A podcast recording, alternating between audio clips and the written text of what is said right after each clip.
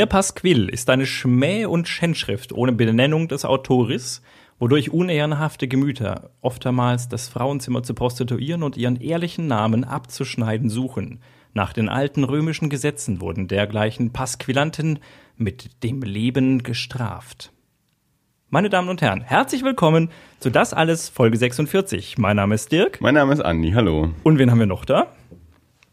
Äh, mein Name ist Stefan. Hallo. Stefan Hallo, Stuttgart. Stefan. Hallo.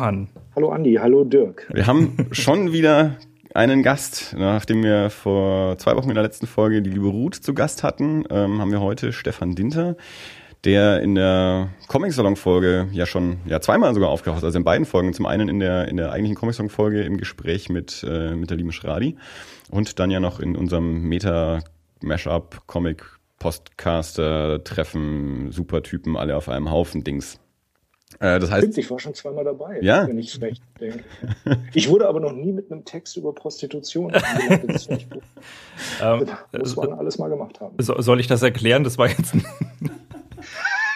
wir haben, wir haben auf die Art und Weise kriegen wir mal raus, wann Gäste uns das letzte Mal gehört haben. Ja, Nein, wir haben, wir haben irgendwann mal beim Aufräumen, äh, habe ich mal so ein kleines Büchlein gefunden, irgendwann aus den 30er Jahren, vom barocken Frauenzimmer.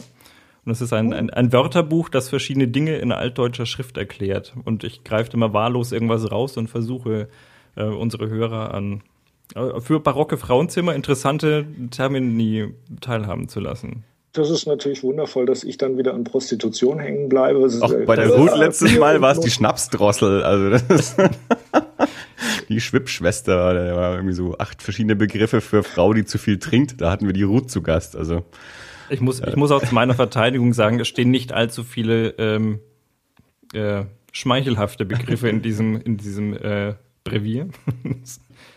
Ich stelle mir auch unter barocken Frauenzimmern irgendwie so äh, was eher Ausladendes vor, mit, mit, äh, mit so vielen kleinen Schnörkeln und sowas. Also, ähm, ähm, insofern, ich weiß nicht, der, der, ich weiß nicht. wir haben leider nie markiert, welche äh, dieser Einträge Dirk schon vorgelesen hat. Äh, Er wählt die ja wirklich immer komplett zufällig aus und irgendwann werden wir wahrscheinlich mal irgendwas wiederholen, weil wir gar nicht mehr wissen. Nö, ich weiß schon, was ich gelesen habe. Ja? Ja. Meinst du, erkennst das immer wieder?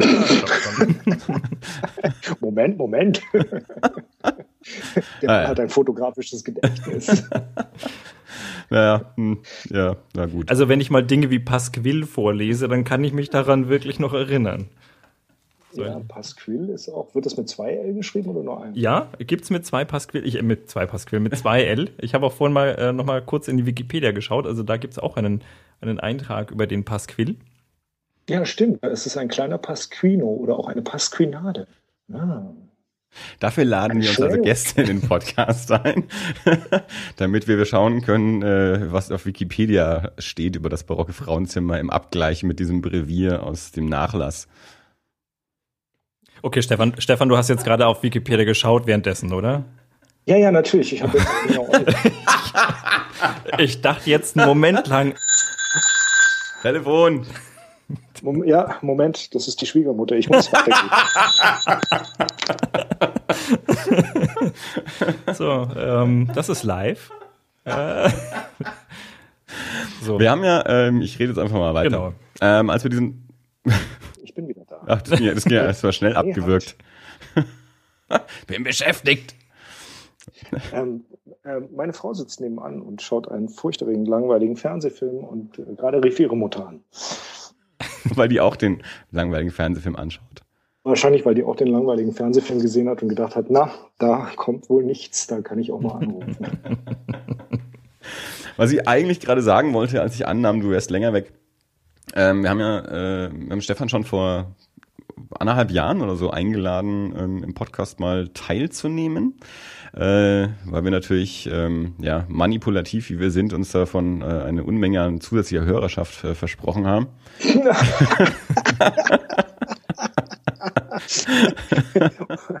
Das nennt man vom Regen in die Traufe kommen.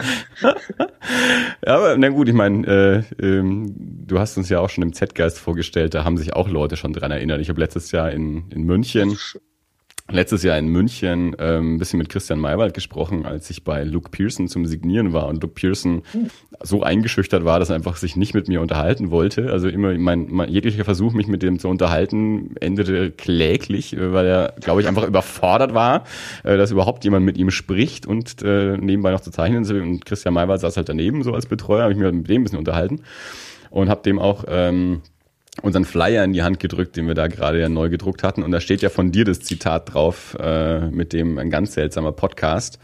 Äh, und das hat er halt dann auch gelesen und ein bisschen gelacht, habe ich gesagt, ja, das war Stefan Dinter. Und dann meinte er, so, ach stimmt, das hat er neulich im Z-Geist gesagt. Ne? Ja, genau, stimmt, das waren wir. Ja. Das ist ja, das ist zu nett, dass Christian sich daran erinnert, dass ich den Z-Geist mache. mitmache. Nee, eigentlich eingeladen haben wir dich ja ursprünglich mal, als du ähm, auf Twitter geschrieben hast, weil wir, ich glaube, letztes, ja, vorletztes Jahr muss es dann schon gewesen sein, oder? Letztes Jahr, als wir über Art Thomas gesprochen haben, uns über Steven Summers und äh, du dann geschrieben hast, man kann nicht über Steven Summers reden, ohne Film einsetzen hier, den ich jetzt auch schon nicht mehr weiß, äh, zu besprechen. und da habe ich, zurückgesch hab ich zurückgeschrieben, du bist herzlich eingeladen, das im Podcast mal zu machen. Und du meintest, ja gut, das machen wir mal. So, jetzt ist dein Moment. Ja. Äh, ich bin ja ein großer Stephen Sommers Apologet, aber ich bin ja äh, in, in, in, all meinen Filmurteilen meistens äh, deiner Meinung diametral äh, entgegen. Ich mag ja auch Brandon Fraser zum Beispiel. und, und, finde, dass er ein sehr interessanter Schauspieler ist, der zu wenig tut. Ähm, also ich meine das ernst. Also, ich glaube dir das auch. Ich finde es nur nicht. Also ich finde es immer großartig. Wir hatten, äh, als wir vorhin noch in der Garderobe alle zusammen saßen und bevor ich nach Hause gegangen bin, ähm, haben wir ja kurz darüber gesprochen, dass äh, ich jemand bin, der das durchaus okay findet, wenn man komplett konträrer Meinung über irgendwelche kulturellen Artefakte ist, äh, aber sich trotzdem ansonsten äh, äh mögen kann auf, auf diese, diese Männerart, wo man sich so mag. ähm, und äh, Stephen Sommers ist mir 1998 mit Deep Rising, äh, der bei uns Octalus, ich glaube Tentakeln aus der Tiefe oder sowas hieß, yeah. ans Herz gewachsen. Äh, was einer der ersten Filme mit Famke Jansen ist, wo sie mir zumindest aufgefallen ist. Und äh, der ist so herrlich, äh, ein, ein so herrlich geradeaus bescheuerter Monsterfilm, der sich keine Sekunde selber ernst nimmt, dass das richtig Spaß macht. Also ich hatte jedenfalls großen Spaß und kann den jedem ans Herz legen. Die DVD gibt's wahrscheinlich für 2,30 Euro bei Kick. ich erinnere mich sogar, wie der im Kino war. Ich habe ihn nicht gesehen, also deswegen hatte ich den auch nicht als Steven Summers Film irgendwie auf dem Schirm. Ähm, mhm. Aber ich erinnere mich äh, an, an, an Titel und, und, äh, und ja, ja 98 schauen zu können. Es ist so ein Ding, wo äh, Treat Williams ein Typ ist, der mit seinem tollen Boot mhm. irgendwie Leute irgendwo hinbringt. Und yeah. diesmal sind es halt Terroristen, die irgendwie einen, einen äh, Luxusliner ausnehmen wollen. Aber in dem Luxusliner ist so ein Cthulhu-Monster drin im yeah. Grunde genommen. Und äh, das Schöne an, äh, ich, ich mag ja Helden, die äh, nur, nur Plan A haben. Also ich bin ja großer Fan von Indiana Jones deshalb, weil Indiana Jones äh, nie losgeht und sagt so, ich mache das oder das und wenn das nicht funktioniert, dann habe ich noch Plan B. Yeah. Er macht Plan B immer erst, wenn Plan A wirklich gar nicht mehr geht. Und der, äh, äh der Charakter von Treat Williams sagt die ganze Zeit in dem Film, immer wenn irgendwas passiert, now what? Now what? Und irgendwie so, was ist denn jetzt los? Ja.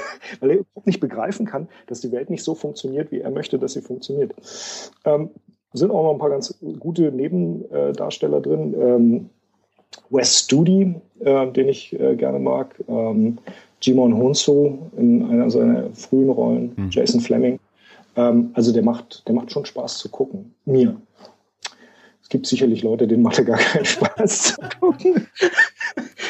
Und ich bin so, das ist halt auch schwierig mit Steven Sommers, weil er hat auch einen relativ schönen ähm, ähm, Tom, Tom Sawyer und Huckleberry Finn Ding gemacht, äh, oder nur Huck Finn für, für Disney damals. Ähm, und dann fand ich die Mumie ganz schön und die Mumie zurück relativ nett. Und dann hat er Van Helsing gemacht. Und Van Helsing ist wirklich einfach so furchterregend schlecht. Das ist unfassbar. Ähm, aber wie ihr vielleicht im Z-Geist gehört habt, habe ich äh, G.I. Joe tatsächlich gutieren können auf, auf einem Level von G.I. Joe. ich habe damals den ersten, die erste Mumie halt wirklich gehasst. Also das erstens eine Hackfresse Brandon Fraser und ich, wir waren einfach nicht voneinander gemacht. Und da hatte ich auch überhaupt keinen Sinn für den Film. Ich glaube, das wäre heute anders. Mit der Mumie 2 hatte ich erstaunlich viel Spaß weil der sich dann so gar nicht mehr ernst genommen hat. Wo ich bei der einen noch das Gefühl hatte, der, der nimmt sich ernst oder zumindest mehr ernst, als mir es gefällt, äh, hat sich der zweite ja gar nicht mehr ernst genommen und war so trashig und, und mit diesem Luftschiff hat er mich auch so irgendwie alt, in die alten Buck Rogers Serials und so erinnert, äh, dass absolut, ich, dass ich mit dem wieder wieder richtig Spaß hatte. Ja, Van Helsing, der war echt so, ja, zum Vergessen. Also äh, der ähm, war so der für. Der zweite Mummy war halt, glaube ich, so dieses Ding, wo er sich. Äh, der erste war ja eine sehr genaue Neuverfilmung des, des alten ja. äh, Universal-Dings. Ähm, also relativ nah dran, sagen wir mal. Ja. Doch einiges übernommen, aber der zweite war dann doch sehr viel freier. Ähm, das ist irgendwie so ein bisschen wie, wenn man Uh, The Wolfman zum Beispiel, diese 2010er Neuverfilmung des alten The Wolfman von Joe Johnston, ja. der, der dann äh, Captain America jetzt gemacht hat in ja. letzter Zeit. Und vorher Rocketeer, was ich, den ich ja sehr gerne mag. Zu Recht. Und äh, Wolfman habe ich mir neulich mal die DVD geholt und ich war recht angetan von dem Ding. Also es ist jetzt nicht die Neuerfindung des Rades in irgendeiner Art und Weise, aber es ist ein Film, der mir echt eine ganze Menge Spaß gemacht hat. Ich bin sehr froh, dass das mal jemand sagt, weil ich bisher hatte ich immer das Gefühl, ich bin der Einzige, der diesen Film mochte, weil alle haben den immer so zerrissen. Wir, können uns ja doch noch treffen. nee, echt. Also ich habe den im Kino angeschaut und ich, ich hatte echt, ich mag ja auch irgendwie so Monsterfilme und ähm, hm. kommen jetzt ja auch nicht ständig welche ins Kino. Ähm, hm.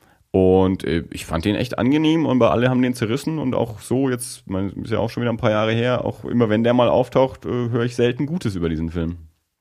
Seltsamerweise, also ich muss echt sagen, ich, äh, als ich ihn dann auf DVD gesehen habe, habe ich gedacht, warum habe ich denn dummerweise nicht auf, auf Kino gesehen? Ja. Ähm, ich glaube, es war, weil es ein Andrew Kevin Walker Screenplay ist und ich mit Andrew Kevin Walker so ein bisschen meine Probleme habe. Ähm, wo, wobei ich jetzt nicht sagen kann, dass seine Filme mich nicht, die, die er geschrieben hat, nicht unterhalten hätten. Also ja. äh, Brainscan war schon so ein Ding. Sieben ist ja so ein moderner Klassiker irgendwo. Ja. Ähm, Sleepy Hollow finde ich einen der unterhaltsamsten von den, von den Tim Burton Sachen. Auf jeden Fall. Ähm, aber so insgesamt bin ich, ich weiß nicht, ich habe irgendwie denke ich mir so, Andrew Kevin Walker, ich weiß auch nicht. der, der macht ja schon Filme, die ich mag, aber ich mag ihn nicht. Ja, ich weiß auch nicht. Das ist manchmal, manchmal hast du so, vielleicht mag ich einfach jemand anderes nicht und habe mir nur den Namen. Kann ich auch sein. Kevin Williamson. Hm. Siehst du, Kevin Williams, das ist der, der, der, der Brothers Grimm geschrieben hat, ne? Ähm, Oder? Ich, ob der das auch getan hat, weiß ich nicht. Hauptsächlich meine ich den, der äh, Scream geschrieben hat und Dawson's Creek. Ja. Ob der auch Brother Scream geschrieben hat, weiß nee, ich genau, nicht. Genau, ich meinte Aaron Kruger. Das ist der, der dann Scream 3 geschrieben hat. und äh, Wild Christmas, äh, dieses John Frankenheimer war es, glaube ich, Ben Affleck Gangster-Ding. Ah, den habe ich. Der Aaron Kruger, der, der war, der war da so rund um 2000 mal, mal so ein Star. Der hat, äh, der hatte ähm, Arlington Road war, war ja. so ein Ding, das was gut war ja. irgendwie. Und dann habe ich ihn, er hatte die, die, die Ring Remakes gemacht und irgendwie Transformers Dinge oder sowas. Und ähm, ja, ist ja auch wurscht, meine Güte. ich hatte auch nicht damit gerechnet, dass wir hier jetzt in der Diskussion über Drehbuchautoren landen. Aber ich bin, äh, freue mich, wenn sowas sehr, klappt. Also interessant ähm, mache gerade ja wieder Vorlesungen in, in Storyboard an der, mhm. an der Akademie, wo ich früher selber studiert habe. Mhm. Und, äh, und da redet man natürlich sehr viel über Storytelling und so. Und da äh, ist immer dieses Ding, dass ich sage, naja, also du kannst halt Storytelling machen, so viel du willst. Wenn du keine Story zu tellen hast, dann ist halt blöd. Ne? Und ähm, das heißt, du kannst ja so viele Bilder machen, wie du willst, wenn du keine gute Story hast. Also ich bin wirklich so ein Verfechter äh, immer mehr geworden. Früher war ich auch jemand, der so gesagt hat, so bei Comics zum Beispiel, ah, die Zeichnung ist total cool mhm. und so. Aber wenn die Story nicht verhoben hat, dann war es halt blöd. Ich habe die Dinger dann halt nochmal gelesen. Ich habe sie dann nochmal angeguckt, aber es ja. ist nicht das Gleiche. Und ähm, wenn ich eine Story habe, also zum Beispiel, ähm, ich weiß nicht, ähm, Travis Charest, der hat mal für Image gezeichnet. Könnt ihr euch an den erinnern? Äh, neulich wieder ein. Na, ihr seid zu jung dafür. Moment. das ist zwar total herzlich von dir, aber äh, also ich, äh, die, die Image-Zeit war schon so mein, meine äh, Zeit, in, im, als ich mit, mit US-Comics angefangen habe. Das war gerade so genau zu der Zeit, als Image losgegangen ist. Ich erinnere mich an den Namen, ich weiß nicht wirklich, was der gemacht hat. Äh, Wildcats hat er eine Weile lang gezeichnet. Mhm. Äh, als, als die Serie, glaube ich, von, ich weiß nicht, wer hat die angefangen? Jim, Jim Lee, Lee. so ein Typ, ne? Ja. Ähm, und es gab eine, äh, eine Weile lang, hat, glaube ich, sechs Ausgaben lang oder so, hat Alan Moore das Ding geschrieben. Mhm. Und Travis Charest hat es gezeichnet. Und das Skript war so irgendwie so, als ob Alan Moore irgendwie morgens beim Aufwachen auf die Rückseite von einem Briefumschlag kurz mal draufschreibt, was gezeichnet werden soll. Ja. Und es war aber grandios gezeichnet. Ähm, und tatsächlich ist, ich bin kein großer Alan Moore-Fan, aber ähm, der kann Storystruktur wahnsinnig gut. Und das heißt, äh, du kannst die Story dann auch zweimal lesen, weil die Struktur einfach okay ist, die funktioniert. Und dann, äh, und dann hast du diese Zeichnung dazu. Und Charis war so ein Typ, der, der so ganz eigen gezeichnet hat. Und das habe ich echt gut gefunden. Aber der hat jetzt nicht ein schlechtes Skript besser machen können durch seine Zeichnung. Mhm. Und das ist halt, ich glaube, da bist du dann immer verloren. Wenn du ein schlechtes Skript hast, auch ein Film. Ich meine, du kannst vielleicht einen, einen netten Film man einen wirklich guten Film kriegst du, glaube ich, nicht hin, wenn du wirklich schlechtes Skript hast. Ja. Aber das finde ich sehr um, ähm, spannend, also, Punkt, ähm, das, was ja auch viele, ja, nicht, nicht so comic-affine Menschen, glaube ich, gerne übersehen, ähm, was welchen, welchen Anteil am Storytelling auch die, die Zeichnungen haben. Also dass es eben nicht nur darum geht, äh, Bilder um Sprechblasen zu malen, sondern dass der äh, viel mehr abläuft, was, was jetzt Perspektiven, äh, den Aufbau von der Seite und so angeht. Und dass das dann äh, in vielen Fällen ja auch eine Sache des Zeichners ist und nicht des Autoren. Also je nachdem, es gibt natürlich auch andere, äh, wo wir schon wieder bei Alan Moore sind, der den Zeichnern ja erstmal relativ viel vorgibt, äh, was sie da so zu tun haben. Du ich bist äh, tatsächlich, ich weiß nicht, ob ich es schon nicht hundertmal erzählt habe, aber als ich damals das äh, Praktikum bei Fantagraphics gemacht habe, ja. Anfang der 90er, ähm, lag tatsächlich eine, eine, eine Kopie eines äh, des kompletten Skriptes von Big Numbers 1 oder 2 ja. rum. Äh, und das Ding war so dick wie ein Telefonbuch ich lüge nicht, das ja. war so dick wie ein Telefonbuch. Ich meine, gut, die Seiten waren nur einseitig beschrieben und sowas, aber die, äh, die Beschreibung des ersten Panels ging über eine ganze DIN A4-Seite. Ja.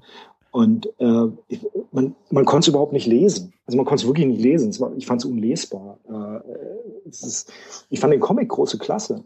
Ich fand, das war das Ding, wo ich gerne gesehen hätte, was er nur tatsächlich mal macht, wenn er, wenn er sein komplett eigenes Ding fährt. Ja. Ähm, und warum das immer auseinandergegangen ist, das weiß das Internet. Ähm, aber Man muss auch dazu sagen, dass das jetzt keine, äh, keine dicken Bücher waren. Also, dass, dass, nee, das, dass das jetzt nicht das Skript für ein 800 Seiten Comic war. nee, nee, das waren, glaube ich, 48 oder 56 ja. Seiten, was die Ecke, auf relativ dickem Papier. Ähm, und, aber das, das Skript war halt wirklich, es war massiv, das war ein massives Ding und ja. alle, alle bei Fantagraphics haben wir angefangen drin zu lesen, alle haben nach einer Weile aufgehört. Weil der Mann auch nur in Versalien schreibt, also nur Großbuchstaben die ganze Zeit. Das ist, das ist ganz furchtbar zu, ich weiß es auch nicht. Naja, aber es war toll, es mal gesehen zu haben, so als Artefakt. aber dann lass uns doch da mal gleich was äh, ein bisschen mehr zu deiner Person sagen. Ich meine, äh, ich gehe davon aus, wir haben doch einige Hörer, die jetzt in der Comic-Landschaft äh, nicht jeden so gut kennen, auch wenn du innerhalb der Comic-Landschaft in Deutschland schon ein, ein, ein, ein, ein Big Player bist, ein, eine, eine, du, eine du erst nicht bekannt, bekannte Person. Aber bei unseren Hörern bist du vielleicht noch nicht so bekannt, außer dass wir dich halt schon mal im Interview hatten und da kurz gesagt haben, dass du Co-Verleger bei Zwerchfell bist und so. Aber da ist ja vorher auch schon ganz viel gewesen. Du bist ja jetzt nicht schon immer Co-Verleger bei Zwerchfell und bist ja auch nicht nur Co-Verleger bei Zwerchfell. Weil du hast gerade gesagt, du hast das, das, äh, das Praktikum bei Fantagraphics damals ja auch gemacht äh, in, in Kanada sitzen. Niemand oder? ist nur Co-Verleger bei, bei äh, Zwerchfell. ja, eben, genau. Ähm, also ich, ich glaube, ich habe dich ähm, das erste Mal mitbekommen. Ähm, ich habe mal neulich drüber nachgedacht. Es gab in auf dem Erlanger Comic Salon war irgendwann eine Ausstellung die Stuttgarter Comiker.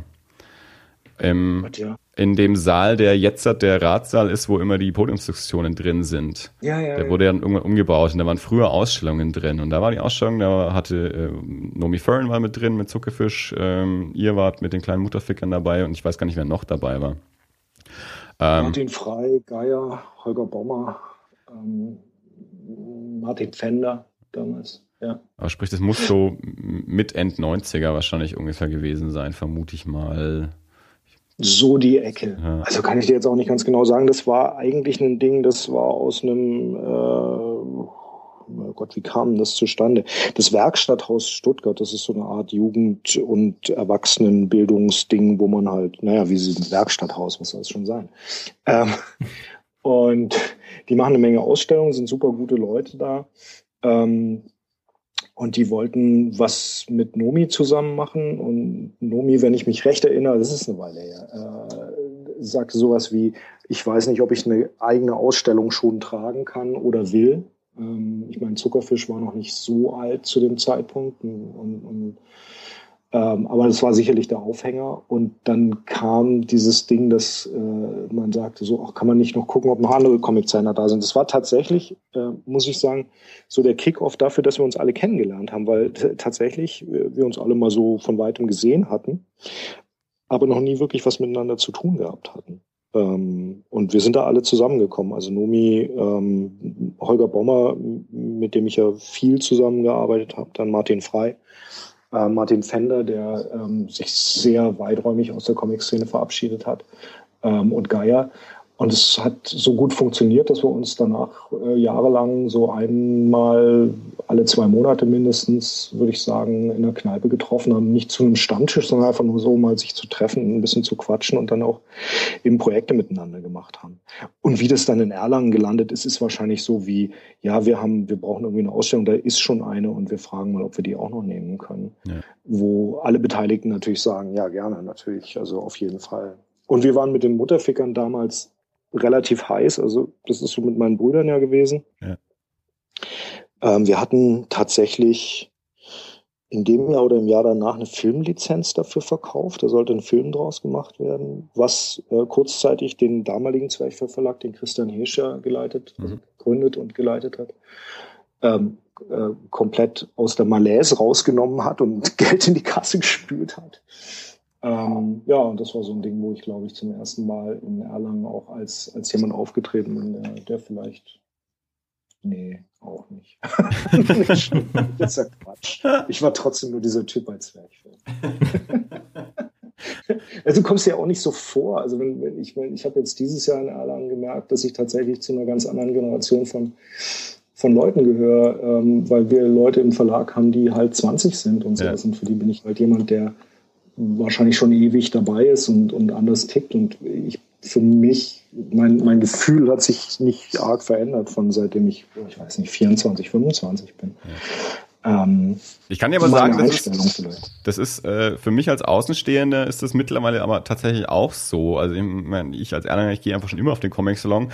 Ähm, die waren immer, die Künstler waren immer alle älter als ich. Dann kam irgendwann mhm. der Punkt vor 10, 15 Jahren, wann auch immer, äh, als dann äh, Flix rauskam und Marvel rauskam und Novi rauskam, ich festgestellt habe, die sind alle mein Jahrgang. So, also das, das, das ist, das sind jetzt alles so die in meinem Alter, die jetzt gerade da mhm. sind. Ja, und jetzt mittlerweile ist es dann Tim Gätke und äh, Johanna Baumann und so und, und plötzlich sind die dann wieder alle plötzlich äh, 10, 15 Jahre jünger als ich oder mehr. Ja? Also, also geht mir jetzt auch ganz genauso, dass ich plötzlich so mich schon mich alt fühle neben den, neben den jungen Zeichnern, die jetzt plötzlich alle da, da sind. Ja. Warst du eigentlich äh, bei diesem Erlangen am Ende noch mit dabei, äh, wo wir mit Schradi noch da saßen und dann später in Manhattan äh, rumsaßen? Nee, äh, ich war nee, mit meiner Tätowiererin dann unterwegs. Äh, nee, da war ich nicht dabei.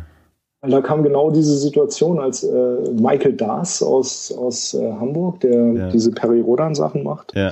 ähm, und, und ich angefangen haben, an die Völlinger zu erzählen, wie man früher Comics gemacht hat, also wo man äh, Offset-Filme ziehen musste auf Repro-Kameras ja. und sowas. Und äh, das ist wirklich wie so zwei alte Knacker. Also, ihr wisst ja überhaupt nicht, wie es damals war. du willst natürlich nicht dahin, du willst nicht irgendwo da sein, dass du sagst, ich bin dieser alte Knacker, der das erzählt, aber naja, früher oder später.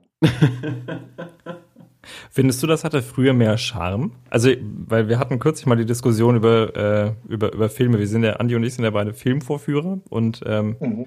Wir. So, beide. Ja, also wir waren Filmvorführer, als, als die Welt noch Filmvorführer brauchte. Und ich glaube, man bleibt immer Filmvorführer, wenn man einmal Filmvorführer das, äh das ist. Das ist richtig. Aber ich habe mich kürzlich mit jemandem unterhalten, der irgendwie so Anfang 20 ist und der mir dann erzählt hat, er macht im Nebenjob Filmvorführer. Dann habe ich gefragt, oh cool, wo denn? Habe ich auch mal gemacht. Und dann sagte er mir, dem und dem Kino. Dann sage ich, das ist ja bloß Digitalprojektion. Ja, ja, klick da halt mit der Maus auf Start, sag ich, dann bist du kein Filmvorführer. Naja, gut, das triffst du natürlich überall, vor allem, wo sich die, die, die Technik so schnell entwickelt. Also wenn du Leuten erzählst, so, ich weiß noch, als ich vor, vor ich glaube, es ist sechs Jahre her oder sowas, als ich mit äh, Veronika Mischitz hier von Stuttgart nach äh, Erlangen gefahren bin und äh, ihr noch eine Mail geschickt habe, so, ähm, ja, ich habe, äh, du kannst auch CDs mitbringen, ich habe einen Player im Auto. Und sie so, CDs. Weil MP3, ne? Und, und ich so, ja, stimmt, du alter Sack. Gut, aber die Situation hatte ich mit Dirk auch schon häufig und der ist ein bisschen jünger als ich, dass er mir gesagt hat, weil ich irgendwie 1999 mir einen neuen Walkman gekauft habe und er neben mir stand und meinte, Andi, du beschäftigst dich mit einem toten Medium, weil er halt schon bei der Minidisc war. Ich habe eine Zip-Disk. ich hatte auch eine Zip-Disk, die war ja ungefähr ähnlich erfolgreich wie die Minidisc. Ja. ja. Zip-Discs war eine Weile dann ganz klasse, weil ich erinnere mich noch an die SideQuest-Discs vorher. Mhm. Ich, wir haben tatsächlich, ich saß mit meinem Bruder Matthias äh, vor locker einem Jahr da und wir sind mal durchgegangen, was für tote Medien wir alle schon, also den, den Tod von wie vielen Medien wir schon erlebt haben, weil wir haben ja mit Super 8 angefangen, äh, unsere ersten Filme zu machen in, in den 80ern. Und äh, das war ja schon ein Schritt nach vorne von Normal 8, was mein Vater genommen hatte. Also wir kannten Normal 8 zumindest noch. Und äh, dann hast du Super 8 gehabt und das ging dann relativ schnell in den Sack und dann kam VHS und das ging dann bald in den Sack. Und jetzt hast du halt inzwischen Möglichkeiten, Filme zu drehen, wo du, also wo mir tatsächlich, also meinem 1983er Ich, die, die Ohren schlackern. Ja. Ich denke so, meine Güte, warum drehen die nicht alle die besten Filme der Welt? Ja, die Technik die hätten die besten Filme der Welt gedreht, garantiert. Aber du hast ja jetzt als Comiczeichner quasi auch so ein bisschen dieses Ding. Ja? Also wenn du sagst, du hast, äh, als du angefangen hast, war, waren Offset-Filme noch äh, State of the Art. Ähm, ja. äh, heute hat man, äh, malt man auf, auf Syntix rum, wenn man denn eins hat. Ja. Und, äh, man nimmt ein Surface inzwischen. Ja, das, äh, Surface. Dieses Cintiq. Was, wer, wer will diesen großen Kram? Du, keine Ahnung. Also ja, Surface oder Cintiq. Ja. Arbeitest du digital? Nee. Ja, also, äh, ja, pff, nein, nein. Also, äh, ich bin, ich, äh, ich mache die ganze Kolorierung meistens äh, komplett digital. Also ja. ich scanne die Schwarz-Weiß-Zeichnung ein, koloriere die dann. Ähm, weil das für mich der größte Schritt war ever einfach, als, als die Möglichkeit bestand, auf einmal keine Vierfarbfilme mehr ziehen zu müssen. Und du musstest ja einfach für jede Farbe den Film zahlen. Also Vierfarbcomics waren halt einfach wirklich viermal so teuer in der, in der Pre-Production. Ja. Sondern du konntest es einfach im Computer machen und die Farben bestimmen. Ja. Ich habe halt mal 300 Mark in einen Pantone-Fächer investiert, der mir zeigt, wie die Pantone-Farben dann im Druck aussehen und habe das dann aufeinander abgestimmt und seitdem kann ich da relativ gut arbeiten. Ja. Das mache ich schon. Da mache ich durchaus auch ein paar Korrekturen dann. Ich habe ein Tablet, mit dem ich das mache. Ich kann äh, nicht wirklich mit einem Tablet zeichnen, aber ich habe auf Sarah Burinis Surface äh, neulich mal zeichnen dürfen können. Und äh, das war großartig. Das hat mir schon Spaß gemacht. Aber ich bin so ein Typ, ich mag, ich wenn, wenn, ich, wenn ich abends dreckige Finger vom Zeichnen habe, bin ich echt glücklich. Ich mag das gar nicht. Ich, ja, da, also ich mag diese Haptik. Genau, also darauf, darauf zielt ja gerade die Frage so ein bisschen ab, weil ich, ich, ich glaube, Sarah hat mal einen, einen, äh, einen Blogpost geschrieben, glaube ich, über, über das Cintiq versus das Surface, glaube ich. Und also im, im Prinzip ging es wirklich, also genau darum die Frage, weil also Andi und ich, also so, so schön ein Digitalprojekt und ein flimmerfreies Bild ist, aber es ist halt nicht das Gleiche. Also wenn du hinten keinen, keinen Projektor rattern, rattern hast, also ich finde, da fehlt schon was. Ich finde, mir fehlt da durchaus auch was. Ähm, ich denke natürlich, dass wie, wie bei allem es ein neues Handwerk ist, was auch erst wieder gelernt werden muss. Ich denke mal, es kann durchaus auch Leute geben, die digitale Projektion machen, die sich tatsächlich erstmal den Film angucken und überlegen, wie sollte der denn eingestellt werden? Weil ich mal fest davon ausgehe, dass nicht alle Filme das gleiche Profil haben, genauso wenig wie Photoshop-Dateien das gleiche Farbprofil haben. Aber das kann sein, dass ich hier gerade kompletten Scheiß rede. Also, nee, ja, du bist halt, bist halt naiv idealistisch, aber das ist vollkommen sympathisch. das zeichnet mich aus. Nee, es ist halt allein schon zu glauben, dass Filmvorführer Interesse an Filmen haben, ist, äh, ist halt leider schon, äh, ja, äh, nicht mehr zwingend überall so gegeben sagen wir mal so, euch beiden unterstelle ich es und dem anderen, äh, den anderen äh, Filmvorführer, den ich kenne, von dem weiß ich es. Insofern, äh, sagen wir mal so, alle Leute, die ich kenne, die Filme vorführen. ähm, zumindest alle Leute, die Comics zeichnen, die ich kenne, haben tatsächlich Interesse daran, das zu machen, weil es wäre vollkommen blödsinnig, kein Interesse daran zu haben, es doch zu machen, weil einfach nicht genug Kohle drin ist, dann doch wieder. Also es ist Kohle drin, aber es ist nicht genug Kohle drin. Ähm, Wie bist du denn dann tatsächlich dazu gekommen, Comics zu veröffentlichen? Also erstmal die eigenen und dann im, im, im Nachgang dann auch fremde? Ähm, ich habe tatsächlich ähm, angefangen mit einer Schülerzeitung, ähm, wo ich meine ersten Comics veröffentlicht habe. Und zwar, ähm, warte mal kurz, ich bin gleich wieder. An dieser, soll ich nachher hier Aufzugmusik einspielen? ich glaube nicht mein, mein Sohn tapert gerade durchs Zimmer. und wusste nicht genau, was er mit seinem Vater hier tun soll, der in ein iPad reinguckt.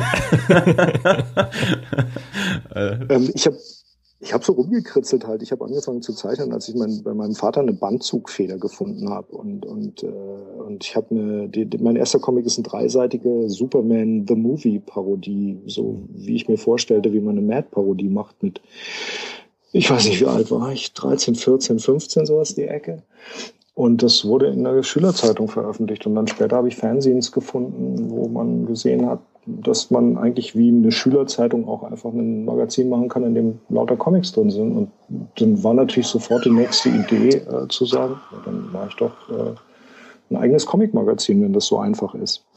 Ähm, wobei man sagen muss, das war dann irgendwie so 1981, 82, äh, das hieß natürlich, dass ich mit dem Fahrrad dann irgendwie 25 Kilometer zur nächsten Stadt mit einem Copyshop geradelt bin und, und da meinen Kumpels, mit denen ich die Comics gemacht habe, ähm, dann dieses, dieses Heft äh, kopiert habe. Und äh, sobald man anfängt, so ein Heft zu machen, stellt man fest, man ist alleine nicht in der Lage, genügend Seiten zu generieren. Also braucht man auch andere Leute. Erstmal ein paar Kumpels und dann hat man tatsächlich so über Briefe andere kennengelernt und hat, hat mit denen dann angefangen, Comics auszutauschen. So habe ich Christian Hirsch kennengelernt. Der hat damals, bevor er Zwerchfell gegründet hat, seinen ersten Comic in meinem Fernsehen veröffentlicht.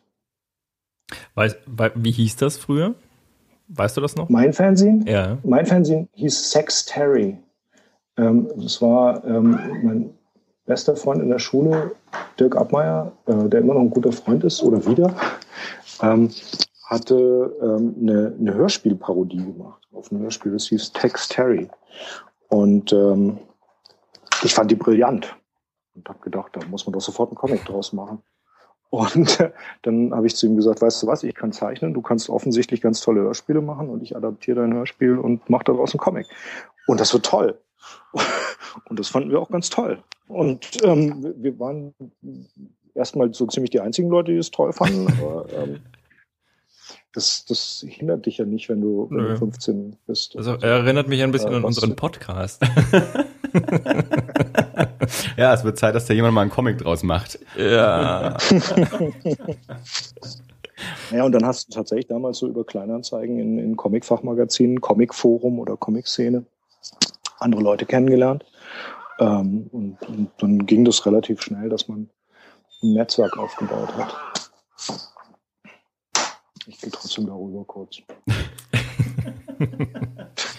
wir müssen hier gerade um das Kind rum. das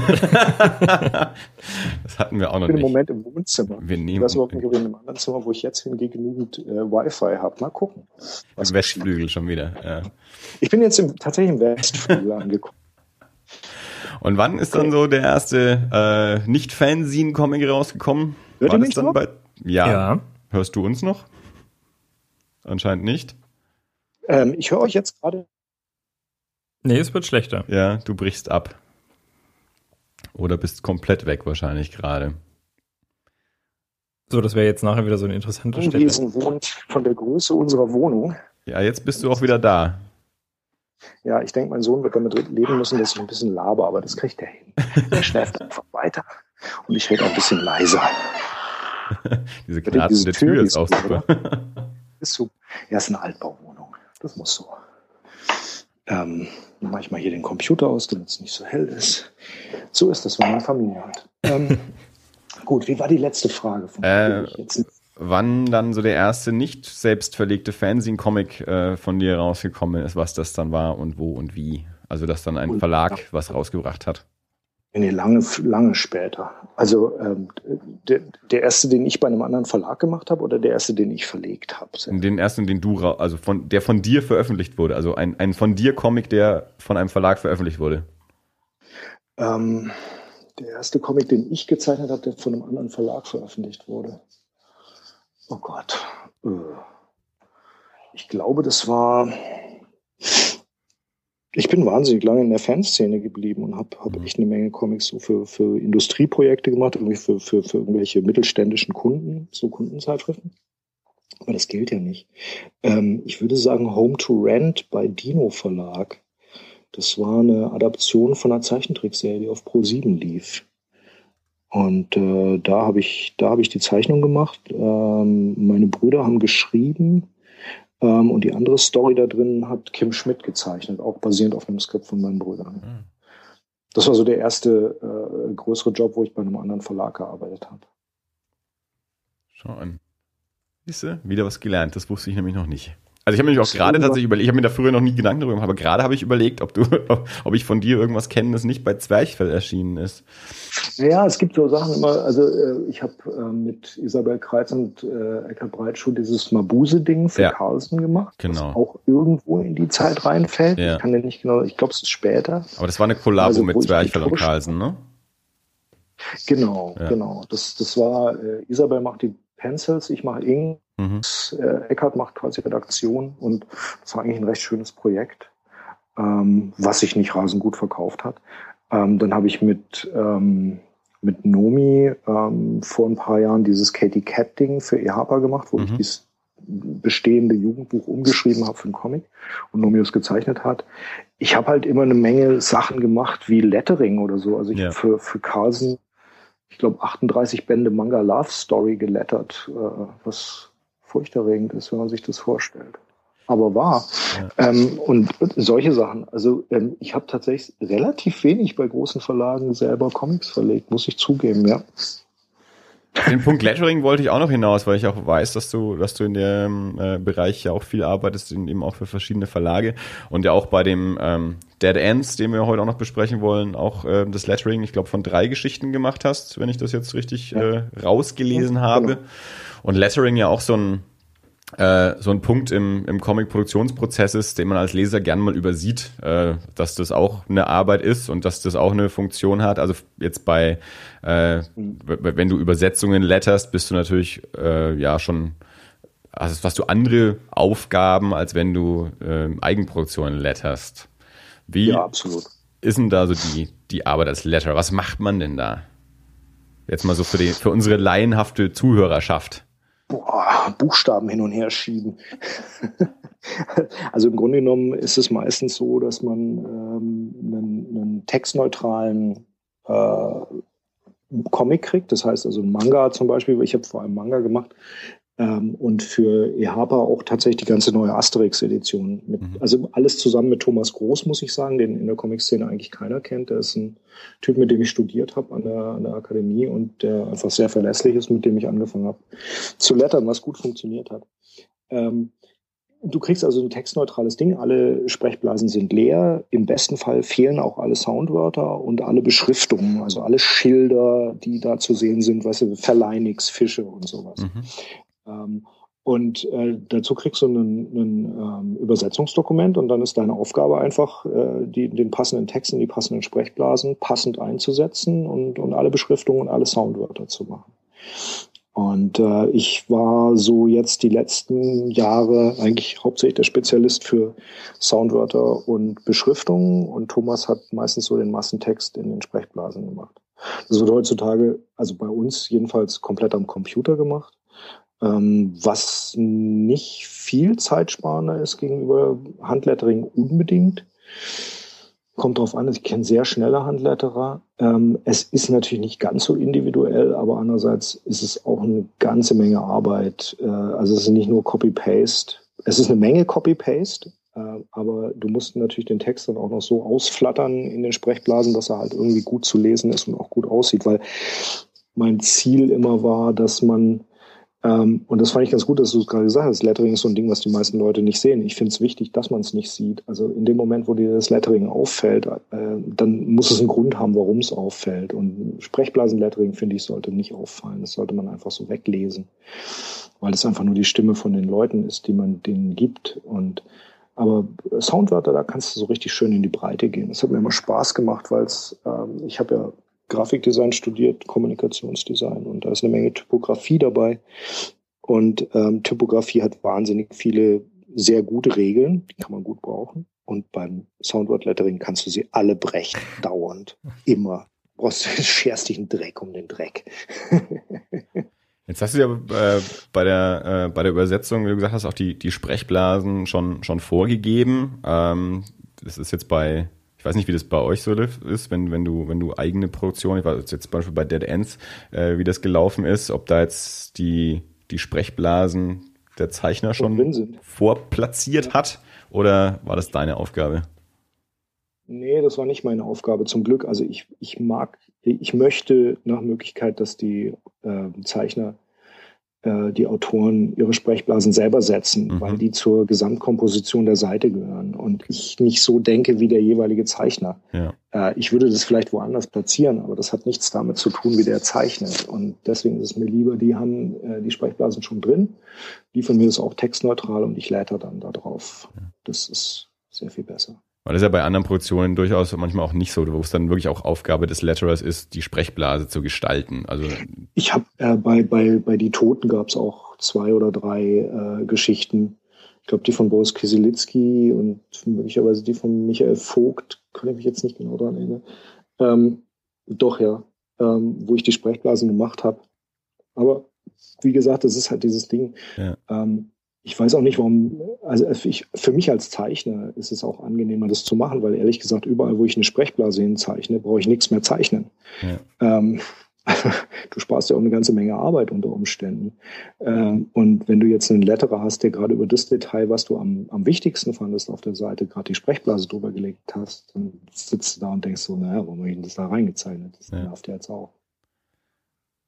Ja, ich glaube, das ist halt im, im, im amerikanischen Mainstream-Comic häufiger der Fall. Also, und deswegen ja. entstehen dann ja auch solche Probleme, dass dann der Zeichner sagt, äh, jetzt hast du aber die Sprechblase dahin gepackt, wo ich sie nicht haben wollte. Ja, aber dann musst du halt vorher die Sprechblase hinpacken, ja. weißt du. du kriegst halt das, was du haben willst, immer, finde ich. Also, ja. ja ich weiß nicht, in, in Amerika ist es ja immer arbeitsteiliger. Ja, ja, genau. Äh, David äh, vom, vom Helios Energy Podcast, der, ähm, der will ja auch Letterer werden und also macht es teilweise auch schon nebenbei. Ähm, hat den, den zweiten Band von, von Johnny Hero ähm, auch gelettert und, und macht jetzt gerade auch irgendwie so ein, so ein Quasi-Praktikum irgendwie und erzählt halt öfter auch im Podcast davon. Und da geht's halt tatsächlich immer darum, dass er eben nicht nur äh, dass, dass halt meistens keine Sprechblasen vorgegeben sind, sondern dass er die Sprechblasen halt komplett gestaltet. Also sowohl die Platzierung als auch die Form, die mhm. Dicke der Linie oder Zacken oder sonst irgendwas. Ähm, dass, dass, dass da also von, von ihm noch viel Design auch irgendwie passiert, ähm, dass das halt im Lettering drin ist. Das ist auch äh, tatsächlich eine richtig gute äh, Sache, wenn du einen Letterer hast, der das alles gut kann. Ja. Also, ähm, wenn ich so die Sachen angucke, die, äh, also ich benutze fast ausschließlich von, ich kriege kein Geld von denen, aber ich sage es trotzdem, von äh, Comic Craft von Richard Starkings. Mhm.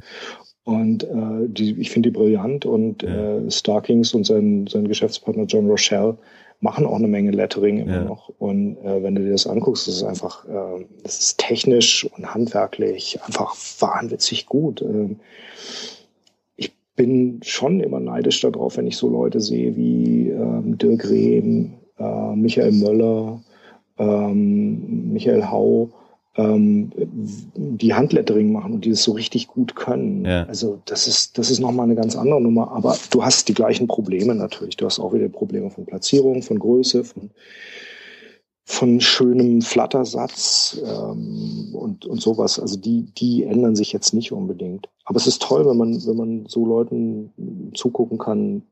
Ich gucke natürlich auf sowas möglicherweise anders jetzt als andere Leute, ja. aber wenn ich eine, eine, Seite sehe, die wirklich gut gelettert ist, ist, ist immer wieder ein Ding, wo ich sage, so, meine Güte, das ist schön, dass die sich die Mühe gemacht haben. Wird kein Mensch sehen und das ist gut so. Das ist ja, ich denke, bei Übersetzungen auch nochmal äh, so, so eine Herausforderung, dadurch, dass die Sprechblase schon vorgegeben ist, der Text aber in der Übersetzung ja anders ist. Äh, mhm. Also dass die, die Originalblase ja irgendwie dem Originaltext wahrscheinlich angepasst ist und in der Übersetzung muss man dann den Text aber ja an die vorgegebene Blase anpassen, sowohl was die Länge angeht, als auch irgendwie Platzierung und Satzumbrüche oder so. Da hast du jetzt natürlich Glück, wenn du, wenn du jetzt eine amerikanische Seite kriegst, wo der, der Letterer die äh, Sprechblasen selber anlegen musste, ja. weil der Zeichen es nicht gemacht hat, ja. dann sind die auf einer extra Ebene. Ja. Äh, und das Allerbeste ist dann, wenn du der Übersetzer und der Letterer bist, weil dann kannst du dir nämlich einfach die Sprechblasen so groß ziehen, wie du sie brauchst. das wird nie jemand merken. Es wird wirklich nie jemand merken. Das ist das Tragische an der ja. ganzen Sache. Ja, ich finde es ganz spannend, eben also, also solche Sachen äh, hier auch mal ein bisschen mit zu beleuchten. Äh, über die man sich meistens keine Gedanken macht. Also wenn man jetzt nicht so tief in, in, in solchen Sachen drin ist, äh, genauso wie mhm. beim Film, wenn man auch nicht jeder drüber nachdenkt, warum steht die Kamera jetzt hier und warum fährt sie da entlang und was macht das Licht hier mhm. gerade oder so. Ähm, mhm. Aber ja, deswegen äh, finde ich es gut, da mal über sowas äh, zu sprechen. Dass, also ich habe neulich zum Beispiel habe ich äh, vom, von einem Arbeitskollegen äh, gesagt bekommen, dass er es sehr spannend fand, als wir neulich mal über die äh, verschiedenen Möglichkeiten der 3D-Projektion gesprochen haben, über Polarisation versus Shutterbrillen. Also mhm. äh, Sachen, über die wir uns so halt so ganz normal unterhalten, weil wir wissen, wovon wir reden, äh, finde ich, kann man hier mal ein bisschen mehr ausführen, weil bestimmt noch irgendwelche Leute uns zuhören, die nicht wissen, wovon wir reden und äh, da dann vielleicht auch noch mal ein paar Anregungen kriegen und mal ein bisschen anders über Sachen nachdenken. Man muss ja, immer so Denkanstöße geben. Das, das, das verstehe ich natürlich. ich, ich, ich muss da jetzt mal einfach äh, einen meiner Brüder preisen, den, den Jan, der mhm. äh, eine Menge Übersetzungen macht. Ja. Und äh, der für uns ähm, die, den Comic von der Liz Lunny übersetzt hat. Ich liebe Katzen und Katzen lieben mich und äh, von Jim Ruck äh, den Rambo-Comic und jetzt von Kate Beaton das Ding, was nächstes Jahr kommt. Ähm, und äh, der, du erkennst einen guten Übersetzer für Comics unter anderem daran, dass er einerseits ähm, aufnimmt, was der Autor sagen will. Ähm, das heißt, dass du die Sprache aufnimmst nach Möglichkeit, dass du ähm, den, den Sinn nicht irgendwie verdrehst, weil du irgendwas nicht kennst, sondern dass du mit den Leuten tatsächlich vielleicht auch in Kommunikation gehst, wenn möglich.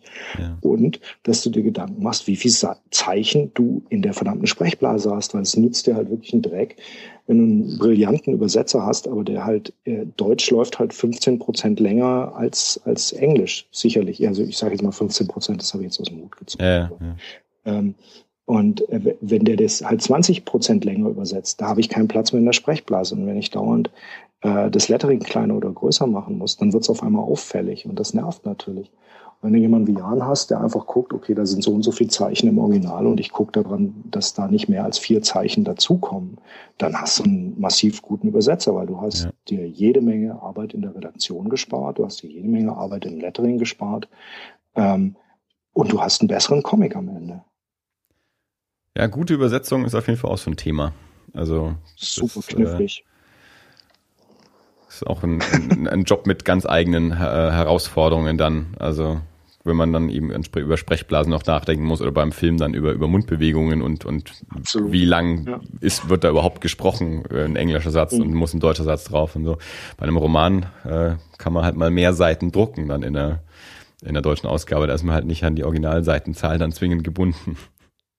Nö, da bist du als Übersetzer dann daran gebunden, was der Verlag sagt, wie viele Seiten sie dir bezahlen am Ende. Ja. Aber äh, unter Umständen, also es kommt darauf an, in welchem Verlag, aber das kann, kann so sein. Ich meine, ich habe in meinem, ich übersetze ja teilweise für Mad die, die Filmparodien mhm. und da hast du das Glück, äh, die haben riesen Sprechblasen, wahnwitzige Textmengen und du kannst eigentlich machen, was du willst. Ähm, du kannst deinen eigenen Gags folgen, solange du in diesem Mad-Duktus drin bleibst. Also ich würde mich als ein, ein sehr utilitären Übersetzer bezeichnen.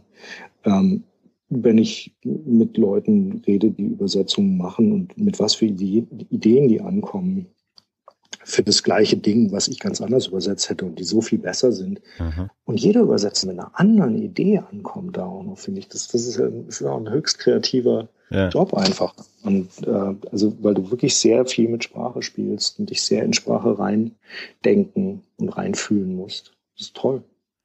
Ganz viele schreien jetzt natürlich wieder auf und sagen, deswegen lese ich alles nur im Original. Aber das ist auch so eine Diskussion, die wir ja häufiger haben. ich versuche ja auch immer alles im Original zu lesen, aber manchmal ist es einfach einfacher, es in einer guten Übersetzung zu lesen. Ja, ja. Und äh, wir, haben, wir leben ja zum Glück in einem Land, was irrwitzig gute Synchronsprecher und sehr, sehr gute Übersetzer hat. Ach, Stefan, ist, ist, du sprichst mir so aus dem Herzen. Es ist wunderbar, dass ich nicht der Einzige bin, der immer auf diese, äh, auf diese Trommel klopft und die Synchronisation in Deutschland verteilt. Wir hatten tatsächlich auch erst, ich glaube, in der letzten Folge wieder eine mhm. Riesendiskussion, weil ich an dem Tag äh, auf, auf Facebook, ähm, da lief Alien an dem Abend auf Kabel 1 und das hatte ich empfohlen. Und dann hatte ich direkt mhm. diverse Kommentare, dass man den erstens mit Werbepausen nicht gucken kann und zweitens ist das eh die geschnittene Fassung. Über die Synchro hat da, glaube ich, ausnahmsweise mal keiner was gesagt, aber das Thema habe ich dann dann wieder aufgemacht, weil ich dachte, ja klar, und auf Deutsch darf man es ja wahrscheinlich auch nicht anschauen. Äh, weil ich mich das immer nervt, wenn, wenn Leute mich fragen, wenn ich einen Film nicht gut fand, hast du ihn auf Englisch, auf Deutsch gesehen? Auf Deutsch, ach so, ja, na dann. So.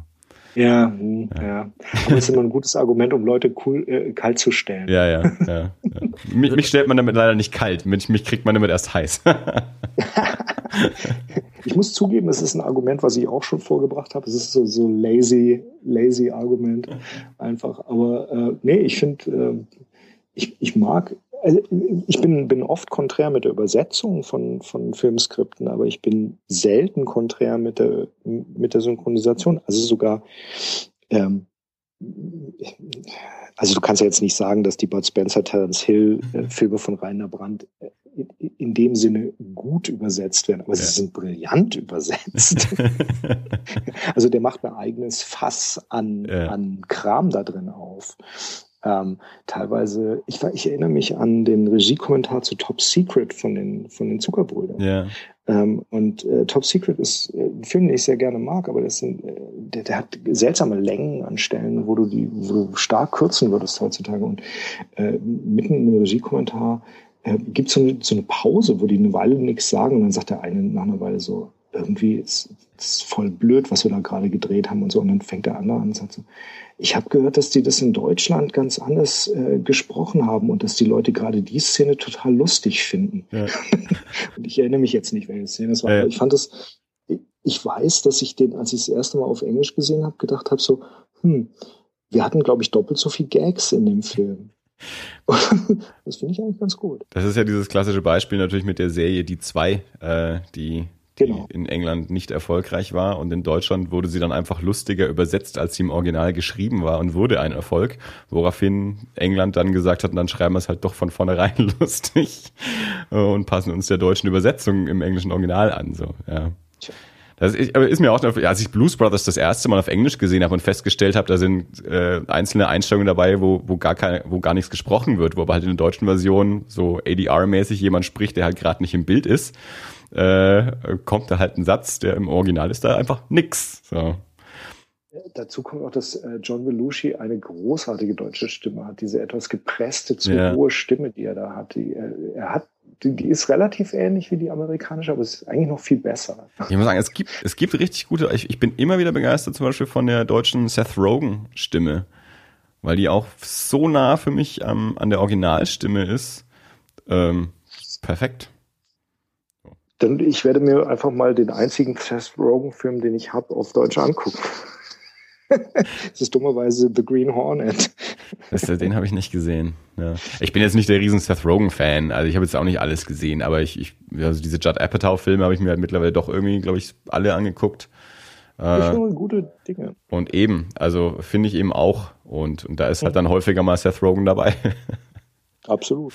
Und hab den dann. Ich finde den so vom, vom Typ her nicht unsympathisch. Nee, also ich muss sagen, ich habe da, nachdem ich in den letzten zwei Jahren ja so mein Herz für Comedy äh, entdeckt habe, mich dann auch mehr mit, mit Filmkomödien es beschäftigt. wurde Zeit. Ja,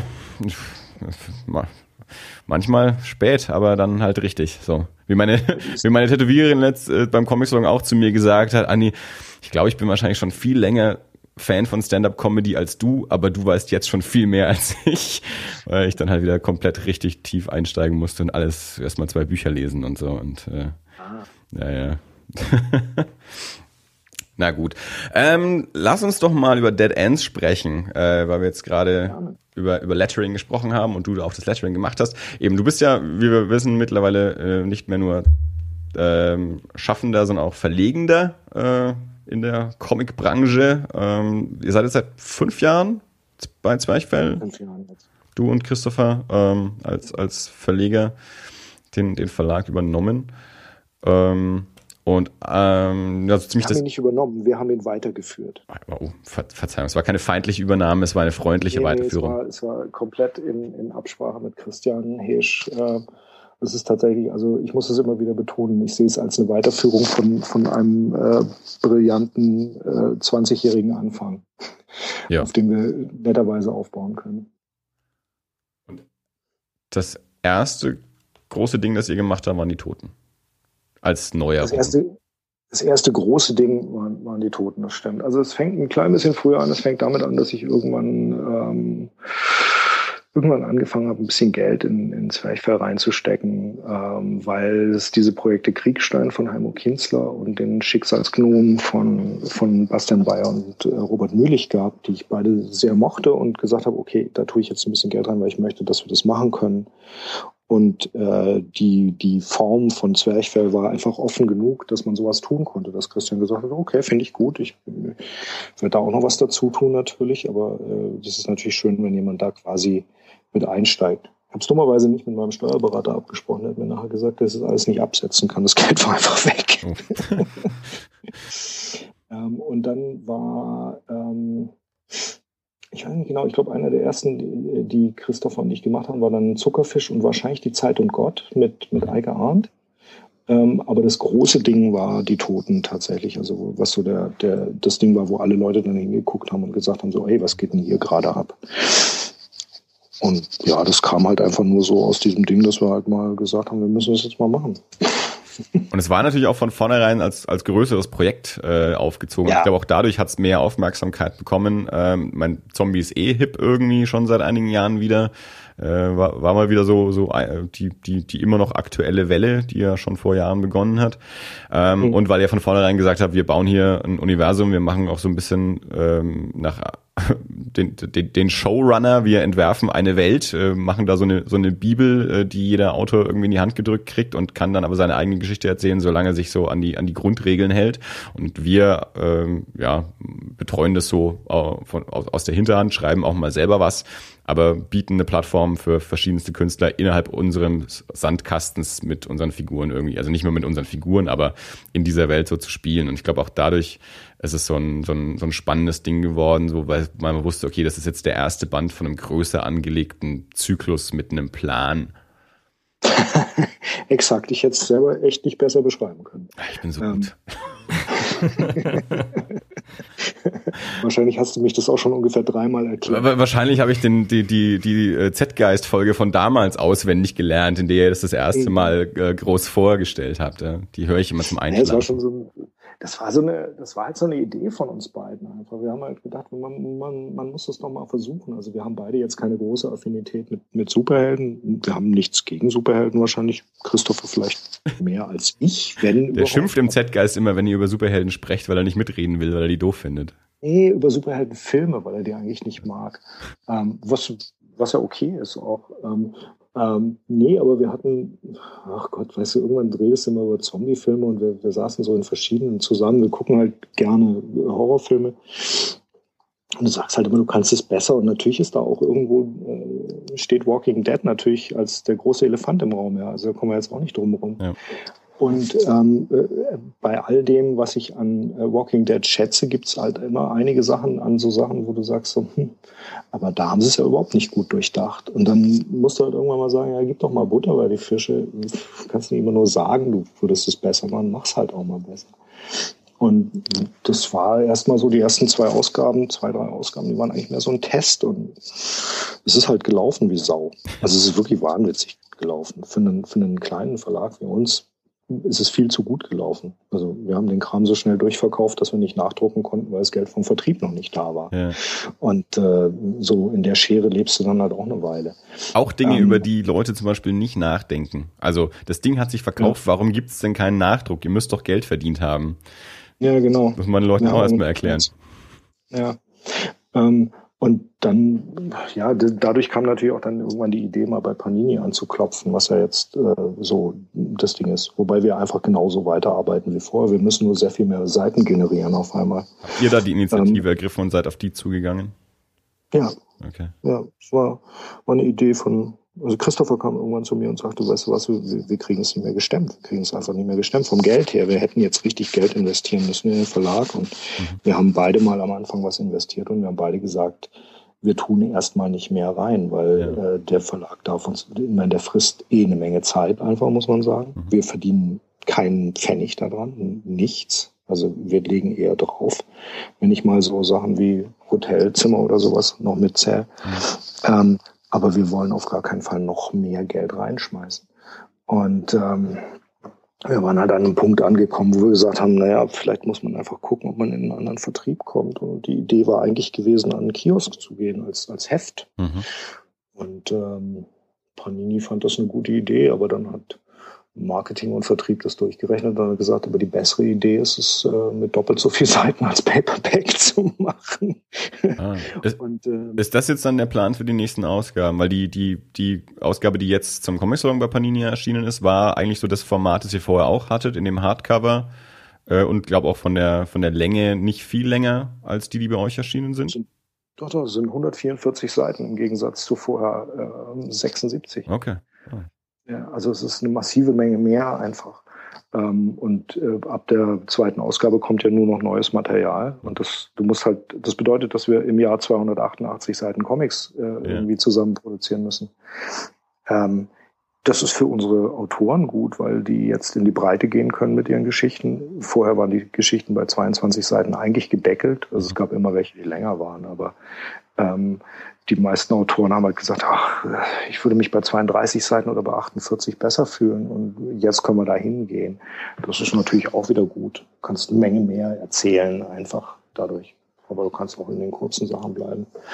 Und ich denke mal, ja, also, ich meine, die Toten ist so ein Ding, wo ich finde, wo man sehen kann, wie, wie, wie Zwerchfell funktioniert. Wir sind dadurch, dass wir sehr klein sind, also wir machen so sechs, sieben Projekte im Jahr. Das ist wirklich so obere Grenze, was wir reißen können einfach. Ähm, wir machen einerseits so, das ist, die Toten ist, ist äh, Mainstream Entertainment und dann machen wir aber so Sachen wie ähm, die Zeitung Gott. Ähm, das ist, würde ich jetzt nicht sagen Mainstream Entertainment, das ist ein bisschen eigeneres Entertainment und dann machen wir so Sachen wie Western Touch wo du schon sehr speziell drauf sein musst, um das gutieren zu können. Ähm, und wir können uns das leisten, in der kleinen Nische, in der wir sind und mit den Auflagen, mit denen wir arbeiten, halt ähm, tatsächlich das zu machen, was wir wollen. Ähm, ich habe jetzt nichts im Verlag, wo ich groß sage, das haben wir nur gemacht, um Kohle zu machen. Oder das haben wir nur gemacht, um eine Lizenz zu kriegen oder irgendwas. Und das ist einfach wirklich der Kram. Wir gucken den an, sagen, wenn wir es machen wollen, wenn wir es beide machen wollen, wollen wir es machen. Okay. Und dann gucken wir, ob wir die Kohle haben oder nicht. Das wird auch mit den Zeichnern und Autoren ganz, ganz offen abgesprochen einfach. Und jetzt gibt's neue Zombies. Jetzt gibt's neue Zombies, ja. Dead Ends war so ein Ding, das äh, ist relativ seltsam zustande gekommen, weil der ähm, Michel Decomin, der das geschrieben hat, also es ist eine Anthologie, vier Geschichten, die vom gleichen Autoren sind, Michel Decomin, äh, gezeichnet von Marika Herzog, äh, Caro Ring, ähm, Nee, Karo Reich. Karo Reich. Wir haben zwei Karos im Verlag. Karo Reich. Karo Reich war es. Ähm, Entschuldigung. Ähm, Martin Geier und David Fülecki. Ähm, und das war so, dass dieses Bild, was hinten auf dem Backcover von der, von der Ausgabe drauf ist, von diesem, von diesem geknebelten, mhm. dieser geknebelten Zombiefrau, ähm, das hatte die Caro Reich äh, in ihren Twitter-Feed gestellt. Und ich glaube, Michelle hatte es retweetet und ich habe es gesehen und habe sofort äh, geschrieben, so, wenn du einen Comic für die Tod machen willst, nehme ich den gleich. Ja. Ich fand es brillant. Das ist eine ganz eigene Sache. Ich habe dann irgendwie mitgekriegt, dass es so aus der Manga-Szene kommt, also aus der deutschen Manga-Szene oder wie man äh, anscheinend äh, nach Marcel Hugenschütt jetzt sagt, ne, dem Mango-Szene. Ähm, und äh, ich kenne mich da nicht aus. ja, also du bestimmt besser als wir. Also ich habe von. Nee, nee, gar nicht. Also ich habe da null Ahnung von der, von der, von der deutschen Manga-Szene, weil ähm, ehrlich gesagt. Du kennst zumindest schon mal ein paar Menschen. ja, nachdem Michelle sie mir vorgestellt hat. ähm, also David Filecki kannte ich, weil den kannst du eigentlich nicht kennen, wenn du auf ja. nicht nicht kennen. Das stimmt. Wenn du auf, auf Comic-Sachen rumhängst, weil der ist immer irgendwo da und, und ist am, am Zeichnen. Ja. Martin Geier zum Beispiel kannte ich gar nicht, die, die anderen kannte ich auch nicht, einfach muss ich zugeben. Ähm, und ehrlich gesagt haben mir, das habe ich Michelle auch mal gesagt, mir haben, äh, mir haben Mangaka immer ein bisschen Angst gemacht, weil die haben diese komischen, ah, weißt du, die schreiben auf Twitter da und oh, mir geht's so schlecht und äh, jetzt bin ich wieder krank und hey, ich habe mir die Haare gefärbt und jetzt ist wieder alles gut. Und, äh, ich habe ein Video aufgenommen, wollt ihr es alle gucken? Und wenn ich so, ich, ich sitze da und denke so, ich weiß nicht, ob ich die im Verlag haben kann, diese Leute, weil äh, dann, dann kommen die dauernd mit sowas. Also ich arbeite halt mit anderen Problemen. Und ich weiß, dass das echte Probleme sind. Ich will es jetzt überhaupt nicht das ist jetzt sehr lustig vielleicht, aber ich will das jetzt nicht in Dreck ziehen. Aber ich war wirklich so, hm. und Michelle sagte so, na ja, also die, die da drin sind, machen das A nicht und B, äh, viele von denen meinen das gar nicht so. Das ist mehr so ein Ding, was man so unter, nicht so, naja, okay. Jedenfalls, also äh, Michelle schrieb mich an und sagte, naja, die Caro äh, arbeitet da an was, was ich geschrieben habe. Willst du das mal sehen? Das war kurz vor der Buchmesse vor zwei Jahren, glaube ich. Und dann habe ich gesagt, ja, wenn du an der Buchmesse bist, können wir uns ja mal treffen. Er hat mir den Kram gezeigt und ich habe gesagt, ja, gut, okay, dann machen wir das doch. Ähm, und Christopher sagte auch, naja, okay, dann machen wir das doch. Und dann haben wir es halt gemacht. Ähm, und ich war sehr froh, weil ich habe immer wieder mal so auf die deutsche Manga-Szene geguckt und ich habe echt einen großen Respekt davor, was die machen, weil die, die zeichnen wahnwitzige Mengen an Seiten von Kram, den ich ähm, nicht lesen kann, weil weil ich nicht so bin. Ja. Ähm, aber, ich kann die Qualität sehen, in der das gemacht ist. Ja. Und äh, das ist irre gutes Zeug dabei. Und jetzt so Leute zu haben, die so diesen Schritt machen und sagen, ähm, es ist jetzt wurscht, ob da Manga oder Comic draufsteht, was für mich so ein Durchatmer ist einfach. Das, äh, das war sehr schön. Und ähm, dann jemand wie Michel zu haben, der einfach sehr gute Stories schreibt und vier Zeichner, mit denen ich, äh, und Zeichnerinnen, mit denen ich sehr, sehr d'accord bin, da konnte jetzt nicht mehr rasend viel schiefgehen. Für mein Gefühl, jetzt nicht für die Verkaufszahlen. Das weißt du ja nie. Gibt es da schon Ergebnisse? Es sieht sehr gut aus. Ja, sehr schön.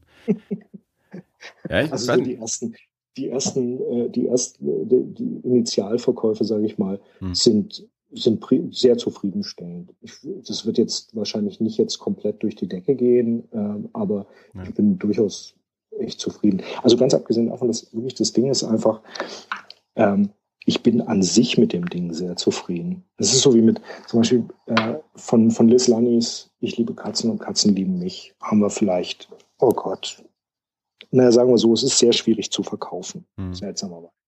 Und das macht uns aber nichts aus, weil wir lieben den Comic. Wir ja. finden ihn einfach klasse. Wir finden es klasse, dass wir ihn gemacht haben. Und ich brauche nicht irgendeinem Shareholder ins Gesicht gucken und dem das schönreden, sondern ich brauche nur Christopher fragen, bist du damit d'accord? Weil ich bin damit d'accord und dann ist es in Ordnung. Das kannst du natürlich nicht mit jedem, jedem Projekt machen. Das muss ich irgendwann ja auch mal, also zumindest die Druckkosten einspielen, ja, und die Lagerkosten. Aber ähm, an sich ist das erste Ziel immer erstmal mit dem Ding zufrieden zu sein, einfach mit dem, mit dem Comic, den man gemacht hat. Und mit dem, mit Dead Ends war ich, war ich sehr happy. Es war natürlich auch wieder am Ende immer, ist es immer schwierig so. Wir wollten es eigentlich erst zu Erlangen rausbringen und haben das einfach nicht geschafft. Das liegt mehr an, an mir als an den Zeichnern und Zeichnerinnen. Aber ich denke, wir haben einen guten Moment erwischt und äh, können es jetzt auf dem Weekend of Horrors nochmal bringen. Wir waren auf der Konichi, also Michelle und auf der Animako jetzt ähm, am nächsten Wochenende. Also von jetzt an, ich weiß nicht, wann ihr das sendet. Aber, ähm, äh, und, morgen. Und, ah ja, am Wochenende. Jetzt am Wochenende geht auf die Animako in Berlin. Ähm, und ich bin, bin echt happy. Die, die ersten Kritiken sind super. Ähm, also da ist nichts, was ich, was ich nicht, nicht mögen könnte. Was man jetzt noch mal dazu sagen ähm, kann, was wir nicht so getan haben äh, bisher, das ist jetzt nicht wirklich aus dem Universum von Die Toten. Stimmt, da bin ich nicht drüber gegangen. Das ist was nee, eigenes. Also, ihr habt das natürlich sehr schön gemacht hier hinten mit vier Stories aus dem Reich der Toten. Also, ne? also Marketing, äh, da hat, hat jemand mal aufgepasst, wie man das macht, so äh, Verbindungen herzustellen. Ich bin auch, extra die vier Stockwerke runtergegangen zur Marketingabteilung, hab den richtig Dampf. Auch auf dem Rücken ist natürlich das Zombie-Zwerchfell-Logo drauf. Das leicht äh, verwaschene. Äh, also die, so die, die, der Querverweis ist da, aber es ist nicht wirklich aus, äh, aus der Reihe Die Toten jetzt nur mal Geschichten im Manga-Format. Nee, das ist, ähm, ich hätte jetzt mit keinem der Zeichner ein Problem, wenn die eine Geschichte machen würden, ja. aber die haben alle nicht nach der Bibel gearbeitet, also nach unserer ja. Story-Bibel, ja. nicht nach der Bibel. ähm, und äh, das war von Anfang an klar, weil Michelle hatte die, die drei von den vier Geschichten schon fertig, als wir darüber gesprochen haben. Und mhm. ich habe gesagt, ich habe damit kein Problem. Ich kann auch einfach sagen, tatsächlich sollte es als erstes heißen, die Toten präsentiert mhm. Dead Ends. Yeah. Mit dem die Toten-Logo. Und ähm, wir haben tatsächlich einfach, und das war jetzt ohne Absprache mit Panini, Christopher und ich haben gesagt, naja, wenn das Ding jetzt bei Panini läuft, dann äh, wollen wir das jetzt nicht, also das, was das wäre ein bisschen seltsam gewesen yeah. auf einmal. Dann wäre es, als ob Zwerchfell bei Panini präsentiert, Manga bei Zwerchfell. Ja. Und dann haben wir gesagt, so, komm, lass es uns einfach ein bisschen subtiler machen, eine ähnliche äh, ähnliche Logoschrift nehmen, aber eine andere, ja. das gleiche Logo verwenden und eben hinten so diesen leichten Querverweis, ähm, weil also Teile davon, man könnte, man könnte jede von den Stories so umschreiben, dass sie in, in, in unser Konzept passen würde. Ja. Aber es ist nicht nötig. Was soll's? Ja, nee, klar. Ja, wir haben es beide gelesen. Ich habe ja Dirk da, äh, also du hast die letzten Folgen gezwungen. Äh, wahrscheinlich, ja, quasi. also du hast die letzten Folgen von uns nicht gehört, aber ich habe irgendwie vor ein paar Folgen habe ich zu Dirk gesagt, äh, das nächste Mal äh, bringe ich eine Überraschung mit und das war dann eben, ich habe, weil ich wusste, Dead Ends kommt da raus in der Zeit und dann habe ich einfach mal zwei Stück gekauft, habe Dirk ganz in die Hand gegeben, pass mal auf, bis zum nächsten Mal lesen wir beide das, damit wir mal wieder was gemeinsam besprechen können. Wir haben es relativ selten, dass wir wirklich gemeinsam was besprechen können, weil wir nicht so die Zeit haben, gemeinsam irgendwie Sachen zu lesen oder anzuschauen. Und, und da habe ich aber beschlossen, äh, vier Kurzgeschichten, das muss Dirk in zwei Wochen einfach mal schaffen. Drück ihm das in die Hand und setze ihn wirklich so ein bisschen unter Druck äh, und sag hier, also nächstes Mal besprechen wir das. Äh, mhm. Und dann kam noch die Idee, dass wir, weil, weil wir dich ja eh schon, schon länger mal äh, im, im Podcast auch äh, so haben wollten, ja, dann, dann lass uns das doch gleich einfach zu, zu Dead Ends machen. Dann haben wir irgendwie noch so einen gemeinsamen Aufhänger. Äh, mhm. Und ähm, dann ja, ist, äh, Dirk vielleicht auch noch ein bisschen mehr unter Druck, wenn der Verleger anwesend ist, dass er es auch lesen muss. Äh, dir ist schon bewusst, dass du äh, bei, bei uns, äh, du kannst uns eine Mail schicken, wenn du Rezensionsexemplare haben willst. Das ist sofort notiert. Du kriegst direkt Mails jetzt halt ab sofort nur noch. Also das, das ist, äh, vielen Dank für das Angebot. Das werden wir vielleicht auch mal annehmen. Andererseits bin ich aber natürlich schon auch jemand, der äh, gerne unterstützt. Aber ich auch weiß, dass äh, genug Menschen ja äh, einfach auch nichts mehr kaufen. äh, und und äh, von daher äh, ist es mir auch nicht äh, zu schade, irgendwie äh, das, das Geld für solche Sachen dann auch mal auszugeben. Äh, weil je, jemand muss ja. Ne? Hm. äh, wir brauchen euch. ähm, wie gesagt, wir haben es wir beide gelesen. Ähm, wir sind jetzt auch beide relativ weit weg vom Manga und vom deutschen Manga noch viel weiter weg. Ähm, also ich, bei mir ging es auch so, dass ich, also David Fülecki kannte ich ähm, halt auch so über Comic-Salon, irgendwelche Veranstaltungen und, und dann taucht er halt immer mal wieder bei irgendwas auf und, und Entoman heißt das, glaube ich, was er macht. Also, ne? Genau. Das, das habe ich dann natürlich auch irgendwie mal mitbekommen, aber gelesen habe ich davon wahrscheinlich nichts. Ich habe in äh, in, in, in, in Anthologien halt mal was von, von ihm gelesen. Ähm, aber, aber das war es dann auch schon. Und die, die anderen Menschen hier drin kannte ich jetzt alle nicht. Also weder, weder Autor noch Zeichner. Ähm, mein Eindruck war, wie es bei Anthologien immer so ist, manche Geschichten gefallen mir besser als andere, was relativ erstaunlich war, dass es, obwohl es alles der gleiche Autor ist, es sich nicht immer so anfühlt, für mich zumindest. Und ich glaube, für Dirk war es ähnlich äh, beim, beim, beim Lesen der Eindruck, dass, dass es jetzt nicht beim zumindest nicht aufgefallen wäre, dass es immer der gleiche Autor ist. Äh, die Zeichenstile sind recht unterschiedlich eigentlich. Also ich finde die erste Geschichte von äh, Marike Herzog sieht jetzt mehr, also nach meinem Verständnis für Klass, nach klassischem Manga aus, als die Geschichte von Caro Reich. Ähm, die, die ist sehr weit weg von dem, was ich genau. als Manga kenne. Ja, genau, so, so ging es mir auch. Äh, und dann, äh, was mir am besten gefallen hat, waren die Zeichnungen von Martin Geier, der dann wieder mehr nach Manga aussieht. Äh, und da muss ich sagen, ich habe ich hab jetzt, seit ich es gelesen habe, ähm, ich bin ja dann doch auch immer so jemand, der, der gerne dann Sachen nachrecherchiert und guckt, was haben die Leute noch so gemacht und, und was, mhm. was kann man von denen vielleicht noch lesen. Äh, dazu bin ich jetzt noch nicht gekommen. Aber gerade die Zeichnungen von Martin Geier, muss ich sagen, haben mir extrem gut gefallen. Der hat so einen Stil, ich mir sich so ein bisschen an Corey Lewis auch erinnert, ähm, der Shark Knife gemacht hat bei Oni. Ähm, und das ist so, das ist so Manga, wie es mir gut taugt. das, das war die, die letzte Geschichte, die ich gesehen habe von der ganzen Sache. Und das war so dieses Ding, wo ich gesagt habe, so, wir müssen das ganze Teil unbedingt machen, weil äh, ich bin so auf die Zeichnungen eingestiegen. Ja. Äh, weil, also für mich ging das so in, was ich so aus Akira kenne. Jetzt, ja. ich will die gar nicht jetzt Total. Äh, direkt miteinander vergleichen, sondern nur so von der Intensität her. Ja. Und, äh, äh, und ich mag die Story auch wahnsinnig gerne, weil die fängt so an, die könnte so wahnsinnig schwer sein und dann wird sie A, immer tragischer und ja. B, immer lustiger. Und ja. am Ende war ich wirklich am Gickeln vor, weil es einfach so lustig ist, wie, weil Slapstick ist, aber er erzählt es nicht wie Slapstick und sowas liebe ich total. Ähm, und äh, ich, also die Qualität der Zeichnung ist großartig, die Story ist großartig und es war wirklich so die Entdeckung für mich ja. äh, in, in, in dem ganzen Ding. Während vorher tatsächlich äh, Caro Reich der Entdeckung war, weil ich gedacht habe so, hä, Manga-Leute können, die, also was heißt können, sondern zeichnen in diesem Stil jetzt auf einmal, in ja. so einem sehr, sehr extremen schwarz-weiß, äh, dunklen Ding. Ähm, und weißt du, ich höre schon die ganzen Leute, die auf Manga stehen im Hintergrund, die ganze Zeit, ey, hast du überhaupt keine Ahnung? Ja, ich habe keine Ahnung. Okay. das ist, eigentlich ist das sowieso der, der, der Claim unserer Sendung. Wir haben von nichts eine Ahnung, wir reden nur gern über alles. Ja, genau. So muss es auch sein. So funktioniert das Leben. Ich habe den Band nicht am Stück gelesen. Ähm, ich habe den auf, auf, ich glaube, auf drei Etappen gelesen.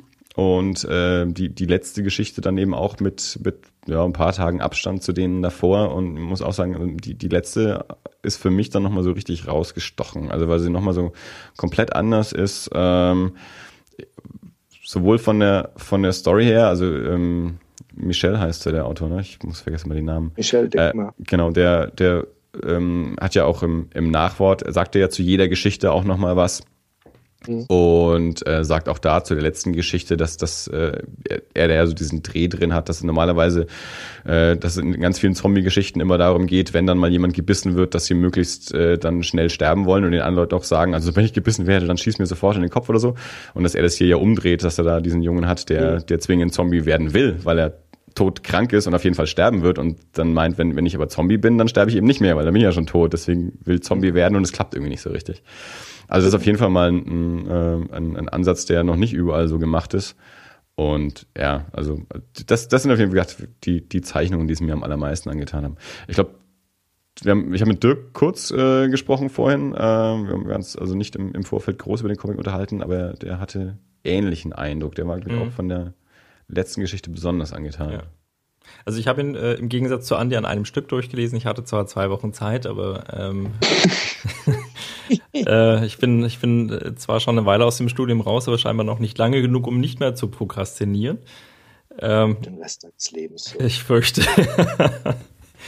ähm, ich fand, ähm, also auch, ich, ich war ein bisschen verwundert, weil ich, ich habe mich im Vorfeld nicht damit auseinandergesetzt. Ne? Ich habe das Buch in die Hand genommen und habe es gelesen und habe mir nachher gedacht, okay, äh, das waren jetzt vier Geschichten, kam dann zum Nachwort und habe dort erst festgestellt, dass sie alle vom gleichen Autoren sind und äh, ich fand die teilweise schon sehr unterschiedlich. Also mir haben insbesondere ähm, der, der Familientag äh, hat mir sehr getaugt und äh, ganz besonders an allem auch die Blechtrompete zum Schluss. Also da bin ich absolut d'accord mit Andy. Ähm, ich glaube, bei der, beim Familientag einfach, also ich, wir hatten ja auch mal das Thema Walking Dead, weil, also ich mag, glaube ich, eigentlich Zombies nicht so sehr. Ich mag eher so dieses postapokalyptische, wie gehen Menschen miteinander um, wenn denn die Zombie-Apokalypse kommt. Also das ist Absolut, ja, das, das, ist ja das Wichtige. Daran. Ja, gut, es gibt, gibt halt auch die, die dann sagen, oh, Zombies, Blut, ha. Äh, das ist jetzt, das ist jetzt tatsächlich nicht so meins. Das, das habe ich im Rettungsdienst immer wieder. Ich brauche nicht hier. Also keine Zombies, aber äh, das Blut. ähm, aber insofern, ja. Also gerade, gerade wie gesagt, auch die letzte Geschichte fand ich total super. Ähm, ein, ein Wort vielleicht bloß noch, weil ich dir da auch unheimlich dankbar bin für die, äh, für, für, für, die Regeln und die, ich glaube, du hast dir die Bibel genannt in den, äh, in den Toten. Ja. Ähm, Finde ich absolut super. Also wir hatten das hier auch im Podcast schon ein paar Mal. Ich, äh, ich tue mich, also ich kann mich, ich glaube ich, sehr gut auf Dinge einlassen. Allerdings, äh, also auch wenn, wenn, wenn, wenn sie Regel, äh, Raum und Zeit und Physik äh, verletzen, solange sie sich in ihren eigenen Regeln bewegen. Also mir fällt es sehr, sehr schnell auf, äh, auch wenn ich in einem Film bin beispielsweise, wenn plötzlich irgendwas nicht mehr stimmt. Ich habe zum Beispiel ein nachhaltiges Problem mit Inception. Also es gibt genau eine Szene, da funktioniert die Physik einfach nicht. Das ist, das ist nur ein, ein wirklich kleiner Teil, aber ich saß in diesem Film, ich fand ihn wirklich gut und plötzlich dachte ich mir, was? Das, das funktioniert jetzt nicht. Ich habe das dann auch wirklich durch die verschiedenen Ebenen. Okay, das sind das ist jetzt die, die, die zweite Stufe im Traum und das, das klappt aber jetzt gerade gar nicht. Das ist jetzt einfach nur ein das Effekt. Das funktioniert innerhalb seiner eigenen Realität. Genau, nicht. genau. Und äh, das finde ich, das finde ich eben sehr gut von vornherein zu sagen, okay, das sind die Regeln, innerhalb derer bewegen wir uns. Da könnt ihr machen, was ihr wollt. Aber diese Regeln, die stehen fest und die definieren die Realität, in der wir uns bewegen. Und das macht es also für mich unheimlich, äh, unheimlich leicht, mich dann auch wirklich darauf einzulassen. Deswegen finde ich die Toten auch absolut super. Das muss man das auch dazu sagen. Freut mich sehr zu hören. Eure Bibel geht ja viel weiter als das, was man innerhalb der Comics bisher lesen konnte. Ja. Also das, also die, die, die, die Regeln, also ich, ich weiß es halt auch nur, weil, weil du es ja auf jeden Fall im, im, im Z-Cast damals, äh, glaube ich, relativ ausführlich erklärt hast, wo es dann auch darum ging, irgendwie um äh, Verwesung und sonst irgendwas und was passiert, oh, ja. wenn es kalt wird äh, im Winter und so und wie verhält sich so ein Körper dann. Also all solche Regeln habt ihr euch ja alle ausgedacht, ohne dass die jetzt in den Geschichten bisher zwingend auftauchen. Aber ja. die Regeln sind da die sind da und äh, es gibt immer noch wieder Autoren, die einen was fragen, wo man noch nicht drauf gekommen ist. Und dann setzen wir beide uns zusammen und sagen, okay, wie, wie gehen wir damit um? Wie funktioniert das in unserer Realität?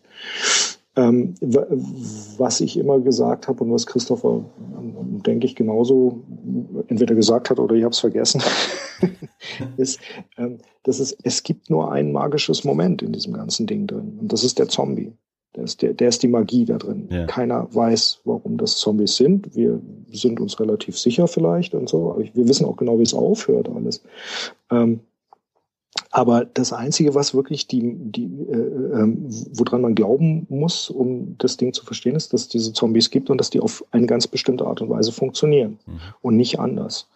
Und äh, das macht es, glaube ich, für Autoren einfacher, äh, Geschichten zu finden. Und wenn du äh, Dead Ends anguckst, muss man ja sagen, äh, Michel hat halt seine eigenen Regeln. Und die hält er aber ein. Die hält er auch komplett konsistent ein. Mhm. Ich glaube, deswegen, äh, und, und weil er ein sehr brillanter Autor ist, muss man dazu sagen, äh, sieht es eben auch aus, als ob es von verschiedenen Leuten geschrieben wäre.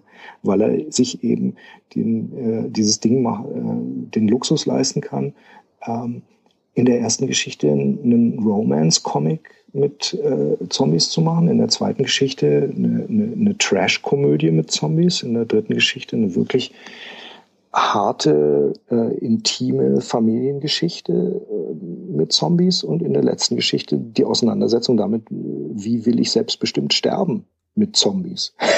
Ja. was komplett widersinnig ist, widersinnig ist eigentlich, aber was es halt auf so ein ganz anderes Level bringt. Ja.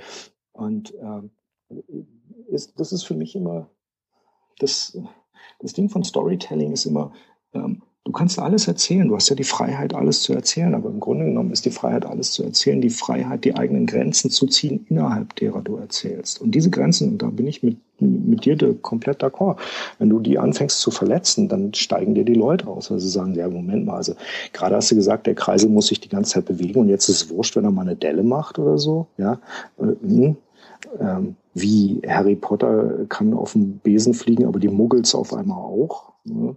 Ähm, dann da, da würde es ja aussteigen einfach. Und das, das möchte ich nicht, weil ich steige bei sowas immer aus. Ich steige aus, wenn bei, bei Walking Dead äh, Fliegen auf den, auf den Zombies rumlaufen. Weil wir Fliegen auf den rumlaufen, dann legen die Maden da rein und dann ist innerhalb von drei Wochen halt nicht mehr viel übrig.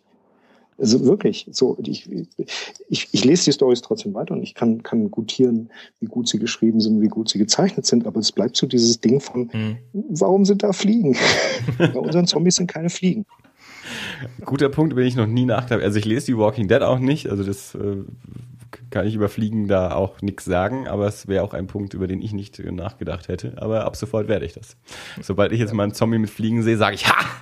Das dintische Prinzip greift äh, nix mit Fliegen an Zombies. Dieser Zombie wird nicht lange ein Walking Dead sein. Ich hoffe, dass irgendeiner eurer Zeichner jetzt in den Toten mal eine Fliege einschmuggelt. ja, und dass wir dann hinterher drauf zeigen können, ha, da ist ein Dinter was durchgegangen. Verdammt, da muss ich jetzt aufpassen, wenn ich schieße. ich aufpassen solltest du auf jeden Fall. Also ich habe mir jetzt vorhin, du hast an einer Stelle gesagt, du weißt, wie es aufhört, ja. Und ich weiß nicht, also ja. du erinnerst dich vielleicht an mein Problem mit Haneke, ja. Also wenn, wenn die Toten nicht zufriedenstellend für mich enden, ich rufe dich nachts an, ich sag's dir. Bei Dirk muss immer alles mit Hoffnung enden. Nee, übrigens. nein, das sage ich Doch, nicht. Aber es muss Hast du im Zuge von Zombies aber schon gesagt. Du mochtest Dead End nicht, weil am Ende sind alle tot. Nicht nein, Dead End, äh, Dings, äh, Dead Set. Dead Set, ich fand's nicht schlecht deswegen. Ich fand's nicht schlecht deswegen. Es wäre jetzt nicht so mein, es ist, ich gehe nicht mit so einem guten Gefühl raus. Aber ich habe dir auch schon mal gesagt, wenn, wenn was schlecht endet, es hält halt auch länger nach. Ich kann, äh, ich kann dir, äh, also ich habe mit, mit Christopher das Ende noch nicht komplett durchgesprochen, aber ähm, ich, ich bin sehr sicher, dass wir da äh, einer Meinung sind. Und ähm, also das ist auch so ein Ding, wir, wir sind, wir wissen bis zum gewissen Punkt sehr genau und danach lassen wir uns auch einfach auch ein bisschen Zeit, um zu gucken, wie, wie die Leute arbeiten, um auch mhm. die Freiheit zu haben, tatsächlich jetzt nicht zu sagen, nein, es muss genau so aufhören, da steht dann ein Mann auf dem Mond und sagt, ein Glück, dass wir es hierhin geschafft haben oder sowas, ja. Sondern, ähm, das, äh, das Ende, äh, was ich am, äh, innerhalb der Regeln von den Toten am logischsten finde, hat mit den Zombies nichts zu tun. Du, Stefan, mir ist, mir ist auch ehrlich gesagt egal, ob ihr das in den Toten bringt, aber ich weiß jetzt, ich kann jemanden anrufen, wenn ich nicht weiß, wie es ausgeht. Das stimmt. Ja, dann kann ich dich fragen, Stefan, sag mir einfach, erzähl mir in fünf Minuten, wie endet das? Wie hört das auf? Dann bin ich schon zufrieden. Hast du das getan? Nee, auch nicht. Okay. Auch nicht. Das ist völlig okay. Ja, aber das ist so dieses, ich, irgendwo ist der Film vorbei, aber ich will wissen, was danach passiert. Äh, ich, also wenn, wenn, hast du mal, ich weiß nicht, du, du hast ja meinen, meinen Haneke gerannt. Ich weiß, ich glaube, danach habt ihr ja mal im Zweifel über uns gesprochen. Hast du das weiße Band mal gesehen? Äh, ich bin so ein Typ, ich habe tatsächlich noch keinen einzigen Haneke-Film angeguckt, weil ich gucke mir die Trailer an und denke so, der will mir da was erzählen und der hat den Zeigefinger ja. so oben hoch an der Decke, dass ich das überhaupt nicht wissen will. Lass es, lass es. Es ist besser für deinen Blutdruck, ich sag's dir. Aber also das weiße Band, ja, ich, ich kann auch mit, mit, mit offenen Enden leben, ja, aber das weiße Band, das besteht nur aus losen Bändeln, die in verschiedene Richtungen gehen und du hast keine Ahnung, okay, ja, was, ja, nee, ich, ich weiß nicht. Der hört irgendwann auf, ich habe es dem Andi damals gesagt, der Film endet und ich denke mir, das, das wirkt jetzt so, als hätte Frau Haneke gerufen, Michael, komm jetzt zum Essen. Und äh, ich denke, was? Ja, Jungs, wir müssen hier aufhören. So, so ist dieser Film und das, das packe ich, das ich echt nicht. Ich reg mich jetzt schon wieder auf. Aber ich kenne ein paar Leute, die uns jetzt zuhören, die sich jetzt total darüber freuen, dass Dirk wieder über Haneke schimpft, weil das für viele mittlerweile ein Highlight ist. Manche Leute haben in letzter Woche schon gesagt, Dirk, Dirk muss wieder mehr trinken. Ja, das ist, mach doch mal wieder was über Haneke. Ich hatte tatsächlich nach einem von eure, äh, euren Podcasts, wo es über Haneke ging, habe ich zu Christopher am Telefon gesagt, ich glaube, ich muss mir jetzt mal die Haneke-Filme angucken. Ich muss ja nicht mal wissen, worüber ich rede. Und Christopher hat einige davon gesehen, meinte so, lass bleiben. Ja. Ich habe mich nach München. Das ist nichts für dich. Ich habe mich da nach München fast ein bisschen geärgert. Ich habe dir ja in München dann diese Flasche Wein mitgebracht. Ja. Und im, im, im Z-Geist hattest, hattest du das besprochen, hast ihm auch gesagt, du, du müsstest das mal angucken. Und hinterher dachte ich mir, scheiße, ich hätte ihm eigentlich mein Funny Games mitbringen können. Ich brauche den nicht mehr. Aber das äh, hatte ich leider nicht vorher dran gedacht, sonst hätte ich dir die DVD mal in die Hand gedrückt. Ich weiß nicht, ob Michael Haneke und ich uns noch treffen in, in, in dieser Welt. Also vielleicht, ich, ich sehe es jetzt auch nicht arg als Verlust. Es ist so ein ich weiß auch nicht. Also das Ziel dieses Podcasts ist es ja, dass wir irgendwann mal Dirk ja. im Interview mit Michael Haneke haben. Genau, damit Dirk fragen kann, kann, was soll der Scheiß?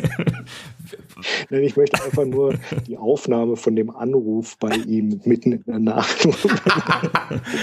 Eine Home Invasion auch ja. wirklich auf die, auf die Spitze. Wir spielen Funny Games einfach nach. Genau, wir stehen. Und fragt nach, warum, warum tust du mir das an, du Sau? Ja, es ist also das, da ist eine Hassliebe entstanden, die mehr aus Hass als Liebe besteht, aber doch lange anhält, muss man sagen. Ja, ihr habt mich ja auch auf, äh, ich habe ja auch gleich wieder einen Rotwein äh, mir eingeschenkt hier. ja, stimmt, du, du, musst uns natürlich noch sagen, was du trinkst. Wir müssen auch noch sagen, was wir trinken. Das ist ein, ein, ein Bordeaux, ein Chateau de äh, irgendwas. Äh, ein Chateau de ist sehr trocken, ähm, wie man das von einem Bordeaux Medoc gewohnt ist, äh, eher in die holzige Richtung. Ähm, ich würde sagen, leichte, zimtige Töne drin, nicht zu viel Beerenfrüchte und etwas Asphalt im Abgang. Äh, trockene Rotweine machen sich hervorragend zu unserem Podcast. Dirk, willst du jetzt auch mal improvisieren, was wir trinken? Äh, wir haben hier einen äh, chilenischen. Der ist gut. steht auf dem Etikett. da steht, da, da, da, da steht ein Klebeetikett und da steht Testservice gut. Naja, gut, da kannst du ja nichts mehr sagen. Deswegen habe ich ihn gekauft. Die Auswahl war nur noch, nehme ich den grünen, den blauen oder den roten. Ich habe mich für den grünen entschieden. Ja. Geht, geht hervorragend mit Fleischgerichten, Pasta oder Käse. Die anderen wären ja, aus gut, Südafrika gewesen. Ja. Das steht seltsamerweise auf jedem Rotwein. Ja. Passt zu Fisch, Fleisch und Käse. Von meinem lieben Weinhändler, dem Netto, auf dem Heimweg. Äh, okay. Hab ich ja, halt ich habe meinen vom Lidl.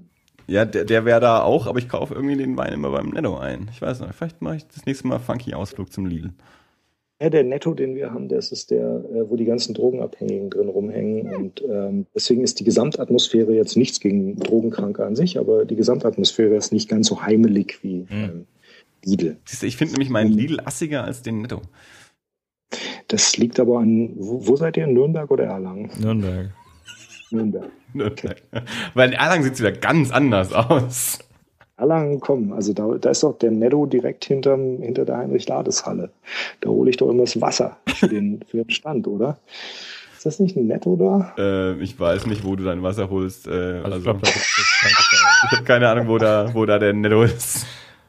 Kann, nee, da, ist, da ist eine Norma vorne raus und was hinten raus ist. Ah, der war es, der Norma war es, Entschuldigung. Ja, Norma. Das sind die, die ich immer vergesse. Der andere Discounter mit N. Mhm. Ja, genau. Netto war früher Plus. Plus, ne? Ja, genau. genau.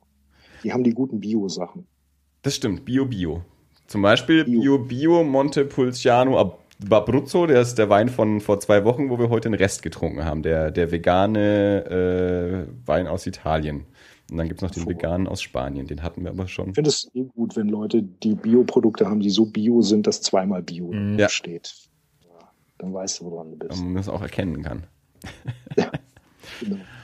Gut. Ähm, also, äh, wir haben Dead Ends äh, für gut befunden im Endurteil und für äh, lesenswert. Äh, ich würde natürlich sowieso nichts Schlechtes darüber sagen.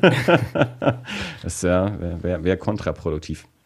Äh, wir verlosen jetzt spontan einfach mal noch eine, äh, eine dieser Ausgaben hier.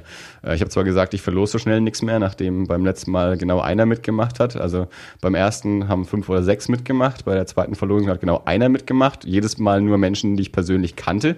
Äh, so dass ich gesagt habe, so schnell verlose ich nichts mehr.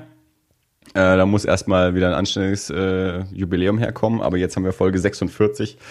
Ähm, verlosen wir einfach mal eine eine Ausgabe Dead Ends. Also, wer Lust hat auf äh, deutsche Zombie-Kurzgeschichten, die äh, zum Teil leicht angemangart sind, also mal mehr, mal weniger, ähm, aus dem äh, sowieso unterstützenswerten und liebenswerten Zwerchfell Verlag. Ähm, Absolut.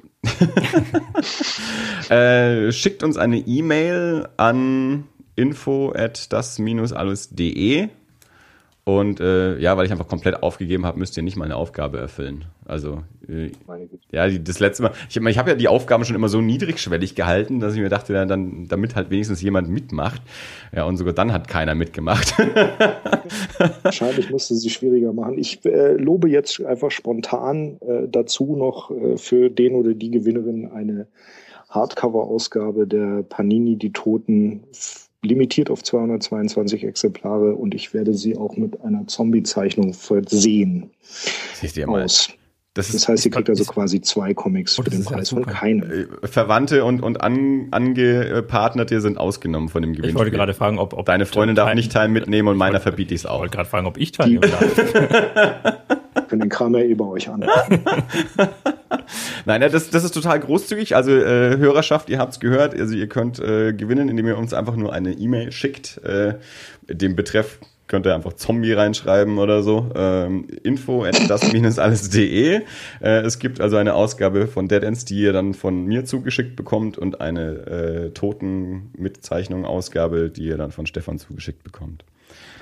Sehr gut. Also wir, die schicke ich an dich und du schickst die weiter an die Leute. Oder so, oder, so, oder wir behalten es dann auch. ja, es hat leider keiner teilgenommen. genau. Also, äh, auf jeden Fall ein lohnenswertes Gewinnspiel. Also macht äh, gefälligst mal mit.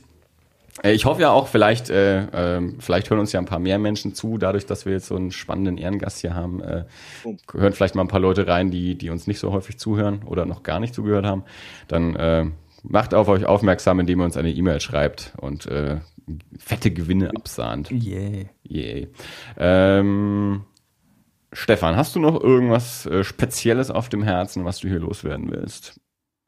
Nö, ich äh, eigentlich nicht. Ich äh, habe mich sehr gefreut, dass ich bei euch dabei sein durfte. Ich mag euren Podcast sehr gerne, komme nicht immer dazu, ihn zu hören. Das habt ihr ja gemerkt. Aber ähm, ich fand das immer ein, ein hervorragendes Ding. Und ich muss mir wieder mehr Zeit dafür nehmen. Nee, äh, großer Spaß dabei zu sein und einen Rotwein mit euch zu trinken. Vielen Dank. Es war uns auch eine äh, große Ehre und äh, ein großes wie, Vergnügen. Wie für, für alle unsere Gäste äh, gilt offene Einladung. Äh, jeder, jeder darf jederzeit gerne wieder mitmachen. Äh, also ich, ich, ich vermute, auf deiner Seite wird es seltener so sein, dass du sagst, Mensch, ich habe nächsten Dienstag nichts zu tun.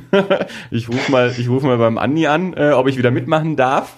Ähm, aber auch das wäre generell drin. Also wenn du mal das Bedürfnis hättest, mit uns zu sprechen, melde dich einfach. Ansonsten werden wir einfach okay. wieder auf dich zukommen.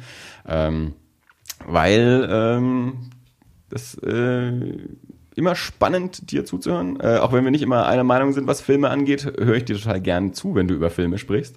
Äh, weil ich äh, auch. Ich mache dann nächstes Mal meine Brandon Fraser Retrospektive nur für dich. nee, ganz ehrlich, also ich finde ich, ich bin ja auch, weißt du ja, großer Podcast-Hörer und auch Audiokommentare und bin immer sehr interessiert am, äh, am Prozess, am, am Entstehen von Geschichten.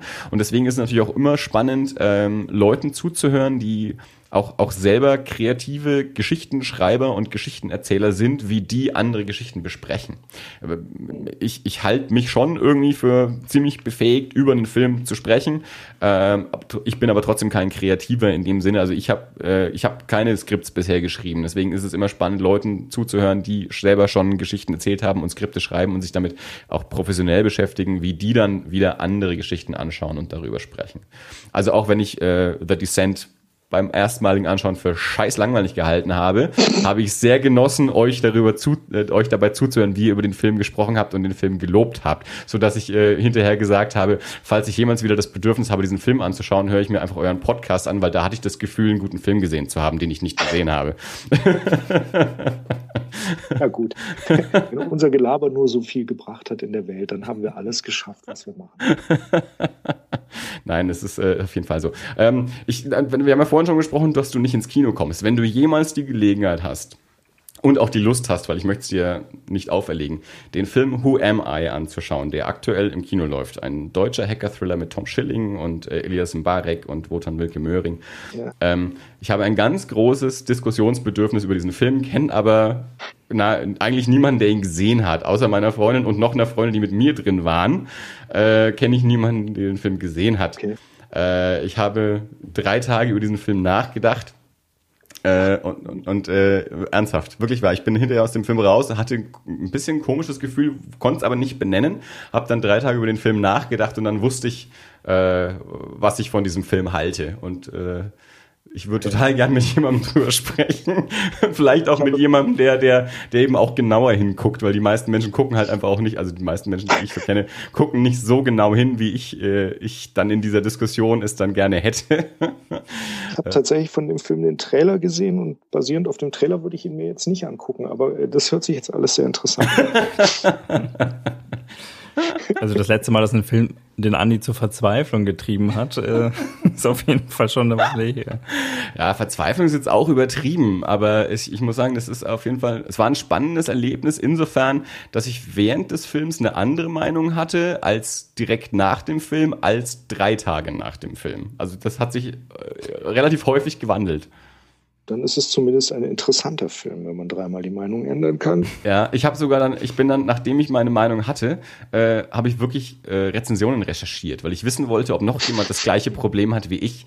Und ich habe aber niemanden gefunden. Die meisten haben gar kein Problem mit dem Film, was ich auch erschreckend finde. Äh, und ein paar haben, haben kleinere Probleme mit dem Film. Aber das, was mir explizit aufstößt, äh, habe ich noch bei keinem anderen bisher gefunden. Na, ich bin gespannt. Wenn ich es schaffe, sage ich dir Bescheid. Sehr gut. Also Stefan, vielen Dank. Äh, es war eine ganz äh, große Freude. Ähm, äh, Dirk, war das alles? Ich hätte vielleicht noch eine kurze, eine kurze Suchanfrage. Und zwar äh, haben, äh, haben wir hier in diesem Podcast. Hast du ein Haustier verloren? Nein, wir, wir haben ja ein gewisses Fable dafür, Erstlingswerke von im Podcast beteiligten äh, Comiczeichnern zu sammeln. Sollte einer unserer Hörer vor exakt 16 Jahren ein Heim für Aliens, Ausgabe 1, am Anfang war das Picknick äh, bei sich rumliegen haben.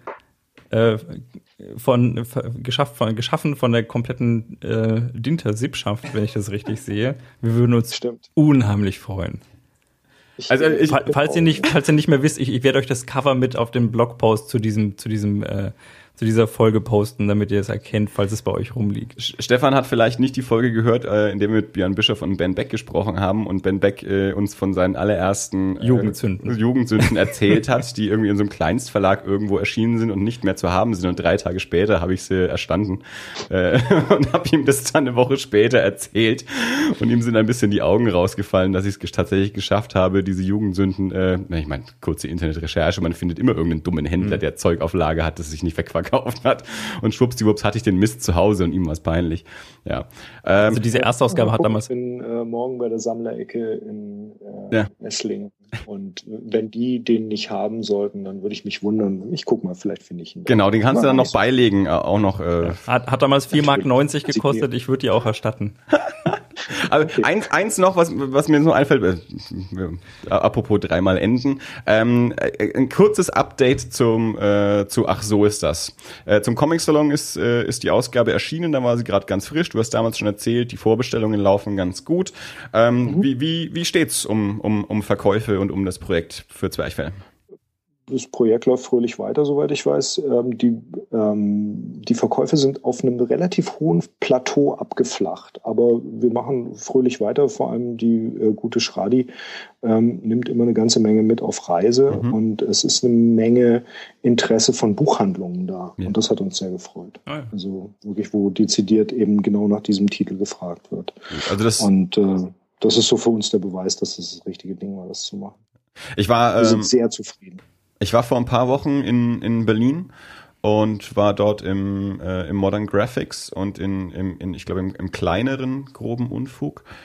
Ähm, aber auf, bei, bei Modern Graphics war es auf jeden Fall auch ähm, auf dem Tisch präsentiert. Also zum einen stand es im, im, im, in, in so einem Themenregal, aber zum anderen war es auch auf dem, auf dem Tisch präsentiert und da war es jetzt ja auch nicht mehr, nicht mehr komplett druckfrisch. Äh, gut, und hier in, in, in Nürnberg wird sowieso auch präsentiert. Aber das hat mich in, in Berlin auf jeden Fall auch sehr gefreut. Ähm, ich äh, muss prominent. auch sagen, ich habe jetzt von unserem Vertrieb äh, seit Erlangen noch keine neue Abrechnung angefordert. Deswegen mhm. kann ich da jetzt nicht sagen, was sich da verkauft hat. Aber so, wir haben tatsächlich jetzt wieder direkte Verlagsanfragen ja. vom, von Buchhändlern, die wir dann meistens an den Vertrieb weitergeben auch. Und äh, ja, das ist einfach ein, das war einfach so ein schönes Projekt. Ja. Es ist einfach immer wieder schön, das Ding zu haben und, und nochmal zu lesen. Das ist einer von, sicherlich einer von den Comics, die ich am meisten von uns nochmal gelesen habe, weil, auch weil man sich immer wieder darüber, damit beschäftigt, dass Leute anrufen und danach fragen mhm. und so nochmal was dazu wissen wollen. Ja, sehr schön, dass, äh, dass da auf jeden Fall immer noch Interesse da ist und das nicht irgendwie abgeflacht ist. Aber das auch, auch dadurch, dass es natürlich so ein fortlaufendes Projekt ist und, und Schradi immer viel unterwegs ist und, und das Projekt auch noch in andere Sprachen übersetzt wird und sonst irgendwie ist es auch irgendwie, taucht es auch immer irgendwo immer mal wieder auf, was dann wahrscheinlich auch eine, eine Nachfrage nach dem gedruckten dann auch. Ja, ich hoffe, dass wir da auch noch einen zweiten Teil von machen können. Ja. Wunderbar. Gut. Super. Frag mich nochmal. Dirk, war das alles? Das war alles. Also vielen Dank fürs Zuhören, vielen Dank an Stefan fürs dabei sein. Und wir hören uns in zwei Wochen wieder und zwischendrin schreibt ihr uns alle fleißig Mails, info at das-alles.de und gewinnt Zombie Comics von Zweifel. Yay. Bis bald. Ciao. Ciao. Tschüss.